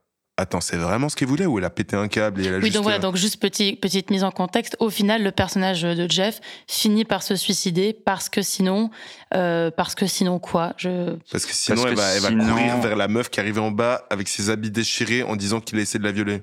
Ouais, et puis c'est l'ex de Patrick Wilson, et apparemment, il a pas envie que son ex le sache. Les flics, ils s'en branlent, hein, je pense, parce qu'il a dit, je peux faire de la tôle, j'en ai rien à foutre, mais euh, pas mon ex, apparemment. Mais moi, il y a un truc qui me dérange profondément euh, et que je comprends pas, mais après, finalement, c'est annihilé par la fin. Mais c'est que toute cette putain de partie sur euh, l'émasculation. La de- partie sur les parties La partie sur les parties vues. La partie sur les parties de Patrick. Yes. Euh, toute, cette, euh, toute cette partie euh, qui dure méga longtemps, C'est très, où il très va long. rien se passer d'autre Interminable. que cette meuf qui est là. Non, c'est pas encore assez froid. Non, Avec cette plus glace de font glaçons. pas. Et euh, du coup, ça vraiment toute sa théorie à ce moment-là, c'est de dire si t'as plus de bits, tu pourras pas violer des enfants. Je pense qu'il y a vraiment un souci euh, au premier degré de compréhension de ce que c'est une agression sexuelle, à se dire qu'un gars sans bits, frustré en plus eunuque, peut pas faire une agression sexuelle. À mon avis, ça pose un méga problème de fond à ce que c'est de raconter l'histoire. Et bah, du coup, ça tombe un peu à l'eau parce qu'à la fin, elle le pousse à se suicide. Encore une fois, est-ce que c'est vraiment ce qu'elle voulait? Et c'est ultra bizarre cette fin. Je me suis dit, c'est complètement contre-productif parce que elle, ce qu'elle veut, c'est l'afficher socialement, ce qui serait, et on le comprend pendant tout le film, ce qui serait encore pire que la mort. D'ailleurs, elle lui dit, elle lui refuse la mort. Elle veut pas qu'il il- il s'échappe et qu'il échappe à, à ce qu'il doit subir, en fait, euh, à sa punition. Et au final, elle le libère quand même, elle le délivre. Enfin, elle lui permet quand même de suicider. Donc, je, je me suis dit, mais euh, ce plan de fin et cette décision finale, je, je n'ai- finalement, je n'ai pas compris le message. Non, mais pas moi j'étais là, mais qu'est-ce qu'elle branle? Elle l'a à peine torturée vu qu'elle l'anesthésie pendant des heures avec ses putains de glaçons. Donc elle lui coupe les couilles trop bien. Et la bite, Ah, mais vous avez pas compris ça, en fait. Oui, je crois bien. je Vous crois- avez pas compris qu'elle elle lui a pas coupé les couilles elle, elle lui a rien coupé, en fait. Ah ouais, ben du coup, elle a... ouais, putain. Alors, je vais, je vais y venir oui, à ça, oui, justement. parce que moi, là, j'ai pas compris aussi un truc. La scène est beaucoup trop longue. C'est-à-dire que ça- je pense bien que, euh, je regarde notamment Léo qui n'a pas vu le film, je pense bien qu'il y a 10 minutes de scène de, de pré-ablation. On va appeler ça pré-ablation. C'est-à-dire qu'il est étendu, il a les mains bloquées par les poignets. Plus que Euh, 10 pas bloquées par les cordes, pardon, les que 10 poignets. minutes. Ou même beaucoup plus que 10 minutes. Et euh, Elliot Page passe de la glace sur les couilles de Patrick Wilson, hors champ. Cette phrase Pour- est incroyable. Ouais, cette phrase est Il y a incroyable. que dans the Movies qu'on entend ça, s'il vous Cette plaît. glace, cette glace qui ne Même fond sur pas. Pornhub, vous le trouvez pas, ce scénario. cette glace Parle qui ne vite. pas et qui, euh, et qui ne se colore jamais, dans le but de l'anesthésier et qu'il ne sente pas que potentiellement Hailey lui coupe les couilles. Sauf que, j'ai pas essayé, vous vous doutez bien, mais de la glace, ça anesthésie pas assez pour se faire couper un truc sans le sentir. Enfin, laisse, ta, laisse ta main pendant deux heures dans de la glace, tu verras si ça oui, mais là, il y a trois glaçons à champagne, c'est ses couilles. Mais non, ça anesthésie tout le monde. Je veux dire, Putain, mais et cette phrase, cette phrase, il y a trois glaçons à champagne, c'est ses couilles. Qu'est-ce que tu nous dis? Je vais commencer à distribuer les bons points et je me mets le premier. Non mais pour vous dire, alors pour vous dire, il y a une, il y a une, c'est pas vraiment une blague qui se cache là-dedans, mais pour vous dire à quel point la scène est trop longue, c'est que Patrick Wilson, qui est le l'acteur, s'est évanoui pendant la scène. Parce que je sais pas si vous avez vu, les poignets ils sont ils sont bleus, les mains Oui. sont bleues. Et ben en fait il s'est évanoui pendant quelques minutes pendant la scène parce qu'il avait plus de sang qui arrivait. Et il a commencé à s'évanouir tellement c'était long cette scène. Purée. C'est là où il y a un deuxième fort accord, c'est quand il se relève, il a plus de marque de, de, de lien sur les mains. Et en fait, du coup, elle lui, elle lui faussement coupe les couilles, elle récupère, en plus, c'est que pour le spectateur ce plan, mais elle sort deux petits tubes où on a l'impression que c'est les couilles dedans, pour dire, ah, j'ai bien fait Oui, de couper mais il y a des quoi litchis, dedans C'est ça que j'ai pas je sais compris. pas, des litchis et du vin rouge, j'en sais rien, moi ça n'a aucun intérêt. Mais c'était tellement pas clair qu'en post-prod, Patrick Wilson dit euh, I'm all here. En gros, je suis tout là, elle m'a rien coupé. C'était tellement pas clair qu'ils l'ont fait dire en post-prod, parce que quand ils ont vu les rushs, ils se sont dit, ah, putain, on comprend pas ce qu'on a fait. en Ah, fait. mais tu sais que je sais même pas. C'est des goggles comme ils ont tourné ça. même pas capté. Oui, parce qu'après, il se met debout étonnamment bien et tout. Je me suis dit, Ah ouais, à il mon avis, trop il- tranquille, à mon avis, Ah il ouais. a rien. Cette, Mais cette c'est scène, elle est, à, elle est à mettre en comparaison avec euh, les deux adaptations euh, qu'il y a eu de Millennium, euh, la version suédoise et la version de Fincher, Ah oui, oui, oui. où le personnage de Lee Salander est aussi agressé par euh, son psy, sauf erreur. Et ce qu'elle fait, c'est qu'elle débarque chez lui de nuit, elle le drogue, elle lui ouvre le t-shirt et elle lui tatoue avec une machine tatouée portable sur le torse, genre un truc genre violeur, euh, porc, machin.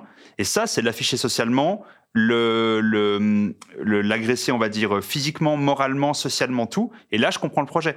Là, faussement lui couper les couilles pour créer tout un système. C'est la meuf qui crée les systèmes de poulies les plus rapides du monde. Elle a deux cordes à, à poulet et elle t'a fait un système où quand il saute de la corde, il part depuis le toit, il y a sa petite copine qui a été appelée au milieu. C'est improbable. Ça ne tient pas debout. Debout, pardon. Je sais pas si elle se, elle se rattrape de ses faux coups toutes les cinq minutes ou si elle a tout prévu depuis le début. C'est pas clair, comme tu Pas disais. clair du tout. C'est plutôt la première option, apparemment. hein. Elle- Il y a des trucs qu'elle calcule pas et on lui en veut pour ça. Parce qu'elle devrait presque être sans défaut. Elle devrait être sans pitié. Et elle est censée avoir 14 ans, mais à la fin, peut-être pas. Donc en fait, ça casse tout le, tout le mood, on sait pas. Et je me suis posé une question pratique. Est-ce qu'on peut taser quelqu'un sous la douche sans le tuer? C'est ce que je me suis demandé aussi. Merci, Oui. on, est, Ouais. on est pareil, Ouais, merci. c'est ce que je demandé. Oui, on peut. Oui. Ok. Il fait a ça. Léo, ça me fait très peur que tu me Ouais, répondes c'est avec vraiment. une affirmative pareille et un sourire. Le gars, il a allumé son micro, il a fait oui. Oui, on peut. C'était toute mon enfance. Si jamais c'est un peu long. Mais ouais.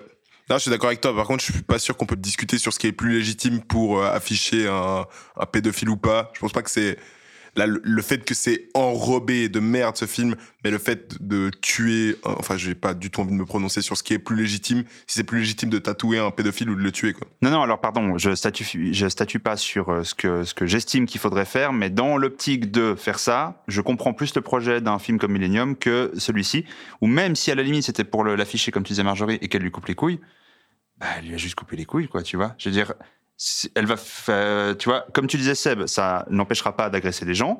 Socialement, on verra pas, parce que c'est pas une partie qu'on affiche. Il y a que lui qui sera au courant. Bon, euh, qu'est-ce qu'on fait? Il continue à être un taré dans la nature, en fait. Ça a aucun, ça a aucun sens, quoi. Je comprends pas pourquoi, quitte à faire la, la vigilante, vigilante, elle a pas pris un flingue, elle a pas tiré dessus directement, quoi. C'était pas. On gagnait un temps fou. Déjà, nous, on gagnait tous 1h40. Oui. Et elle aussi, hein. euh. Non, scénaristiquement, ça tient absolument pas debout. Et je suis. euh, Et c'est vraiment dommage parce que tu l'as dit au début, Seb, mais pourtant le message du film, en- dans le fond, avec cette évocation de Polanski, enfin, on serait prêt à suivre ce, ce message et à suivre ce discours. C'est pas ça du tout qui est vraiment pointé du doigt, mais tout la mise en scène, le, le scénario qui sous-tend tout ça, ne permet pas de faire honneur à ce message et de le porter de manière intelligente. Non, effectivement, le message suffit pas. Il faut quelque chose qui amène le message. C'est ça. Est-ce que vous voulez rajouter quelque chose? Non. Non. Bon, c'est fini pour euh, Hard Candy. Euh, et plus généralement, c'est fini pour ces trois films donc, que nous avons, euh, nous avons pas mal débattu. Euh, trois films particuliers euh, où on n'a pas forcément eu des avis extrêmement positifs, mais pour autant, il faut que vous, fa- vous fassiez votre propre avis aussi. Et puis, il y a, certainement aussi du, du positif à trouver dans Hard Candy, n'est-ce pas Mathieu, quand même, si on creuse un peu? Patrick Wilson, c'est un très bon acteur, je me Voilà. répète. Il a pas une, la carrière qu'il mérite. C'est un, un super acteur. Alors, ne serait-ce que pour voir Patrick Wilson dans autre chose que être Ed Warren, je voudrais bien, euh, voilà, je recommande. Euh, Watchmen. Il est dans Watchmen. alors, dans Watchmen et dans Hard Candy. Il joue le hibou. Un mot de la fin, peut-être, Seb. Bah écoutez, euh, je, je vais pas être original, moi c'est toujours un plaisir d'être avec vous. Ah. euh, je passe euh, des bons moments, euh, à part Mathieu qui, euh, Qui avec euh, son manque de joie de vivre, euh, me fait passer des mauvaises soirées des fois. Bon. Voilà. Est-ce que tu as apprécié ce jeu où tu as pu tester ta culture euh, générale sur les films? Alors, Le jeu, Town, je pense que c'est le jeu avec le moins de réponses tout court de l'histoire du jeu. C'est-à-dire, je crois que Léo a donné deux bonnes réponses, j'en ai donné une sur Ah, j'ai gagné. près huit. Ouais, t'as gagné. Ah, moi, j'ai gagné. Putain, il a gagné. Ah oui, il a c'est la carrément a gagné. gagné. quoi. Léo, il a complètement gagné. Eh ben, hein. tu sais quoi, Léo, prends ma place de chroniqueur. Mec, je avec me plaisir, casse. mec.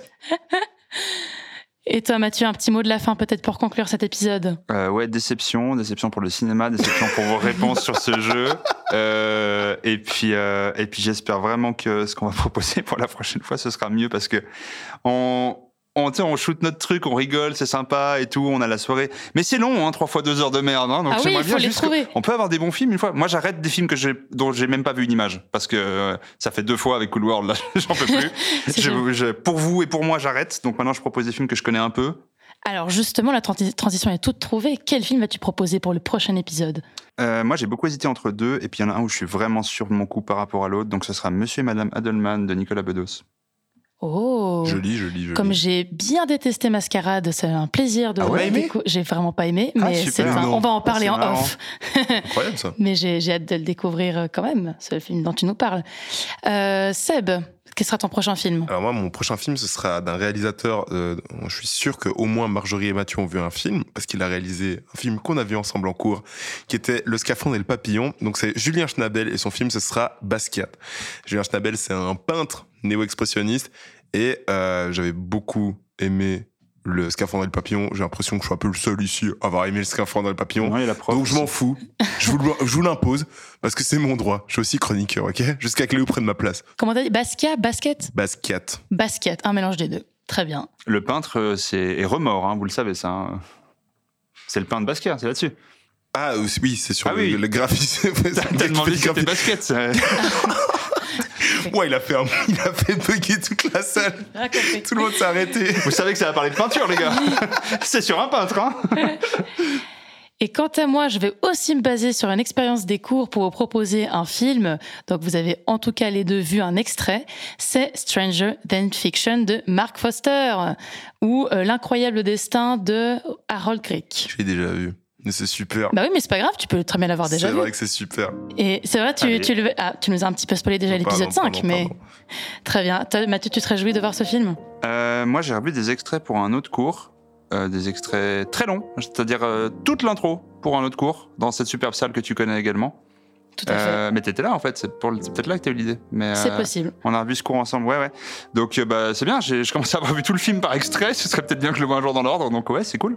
On va, on va tester. En tout cas, on n'a vraiment pas du tout de ligne directrice, euh, de ligne artistique directrice. On propose des films qui n'ont à chaque fois rien à voir euh, d'un épisode à l'autre. random? Et c'est pour ça qu'on aime Random Movies. De movies. Alors, à très bientôt euh, pour un prochain épisode. Et d'ici là, regardez plein de films.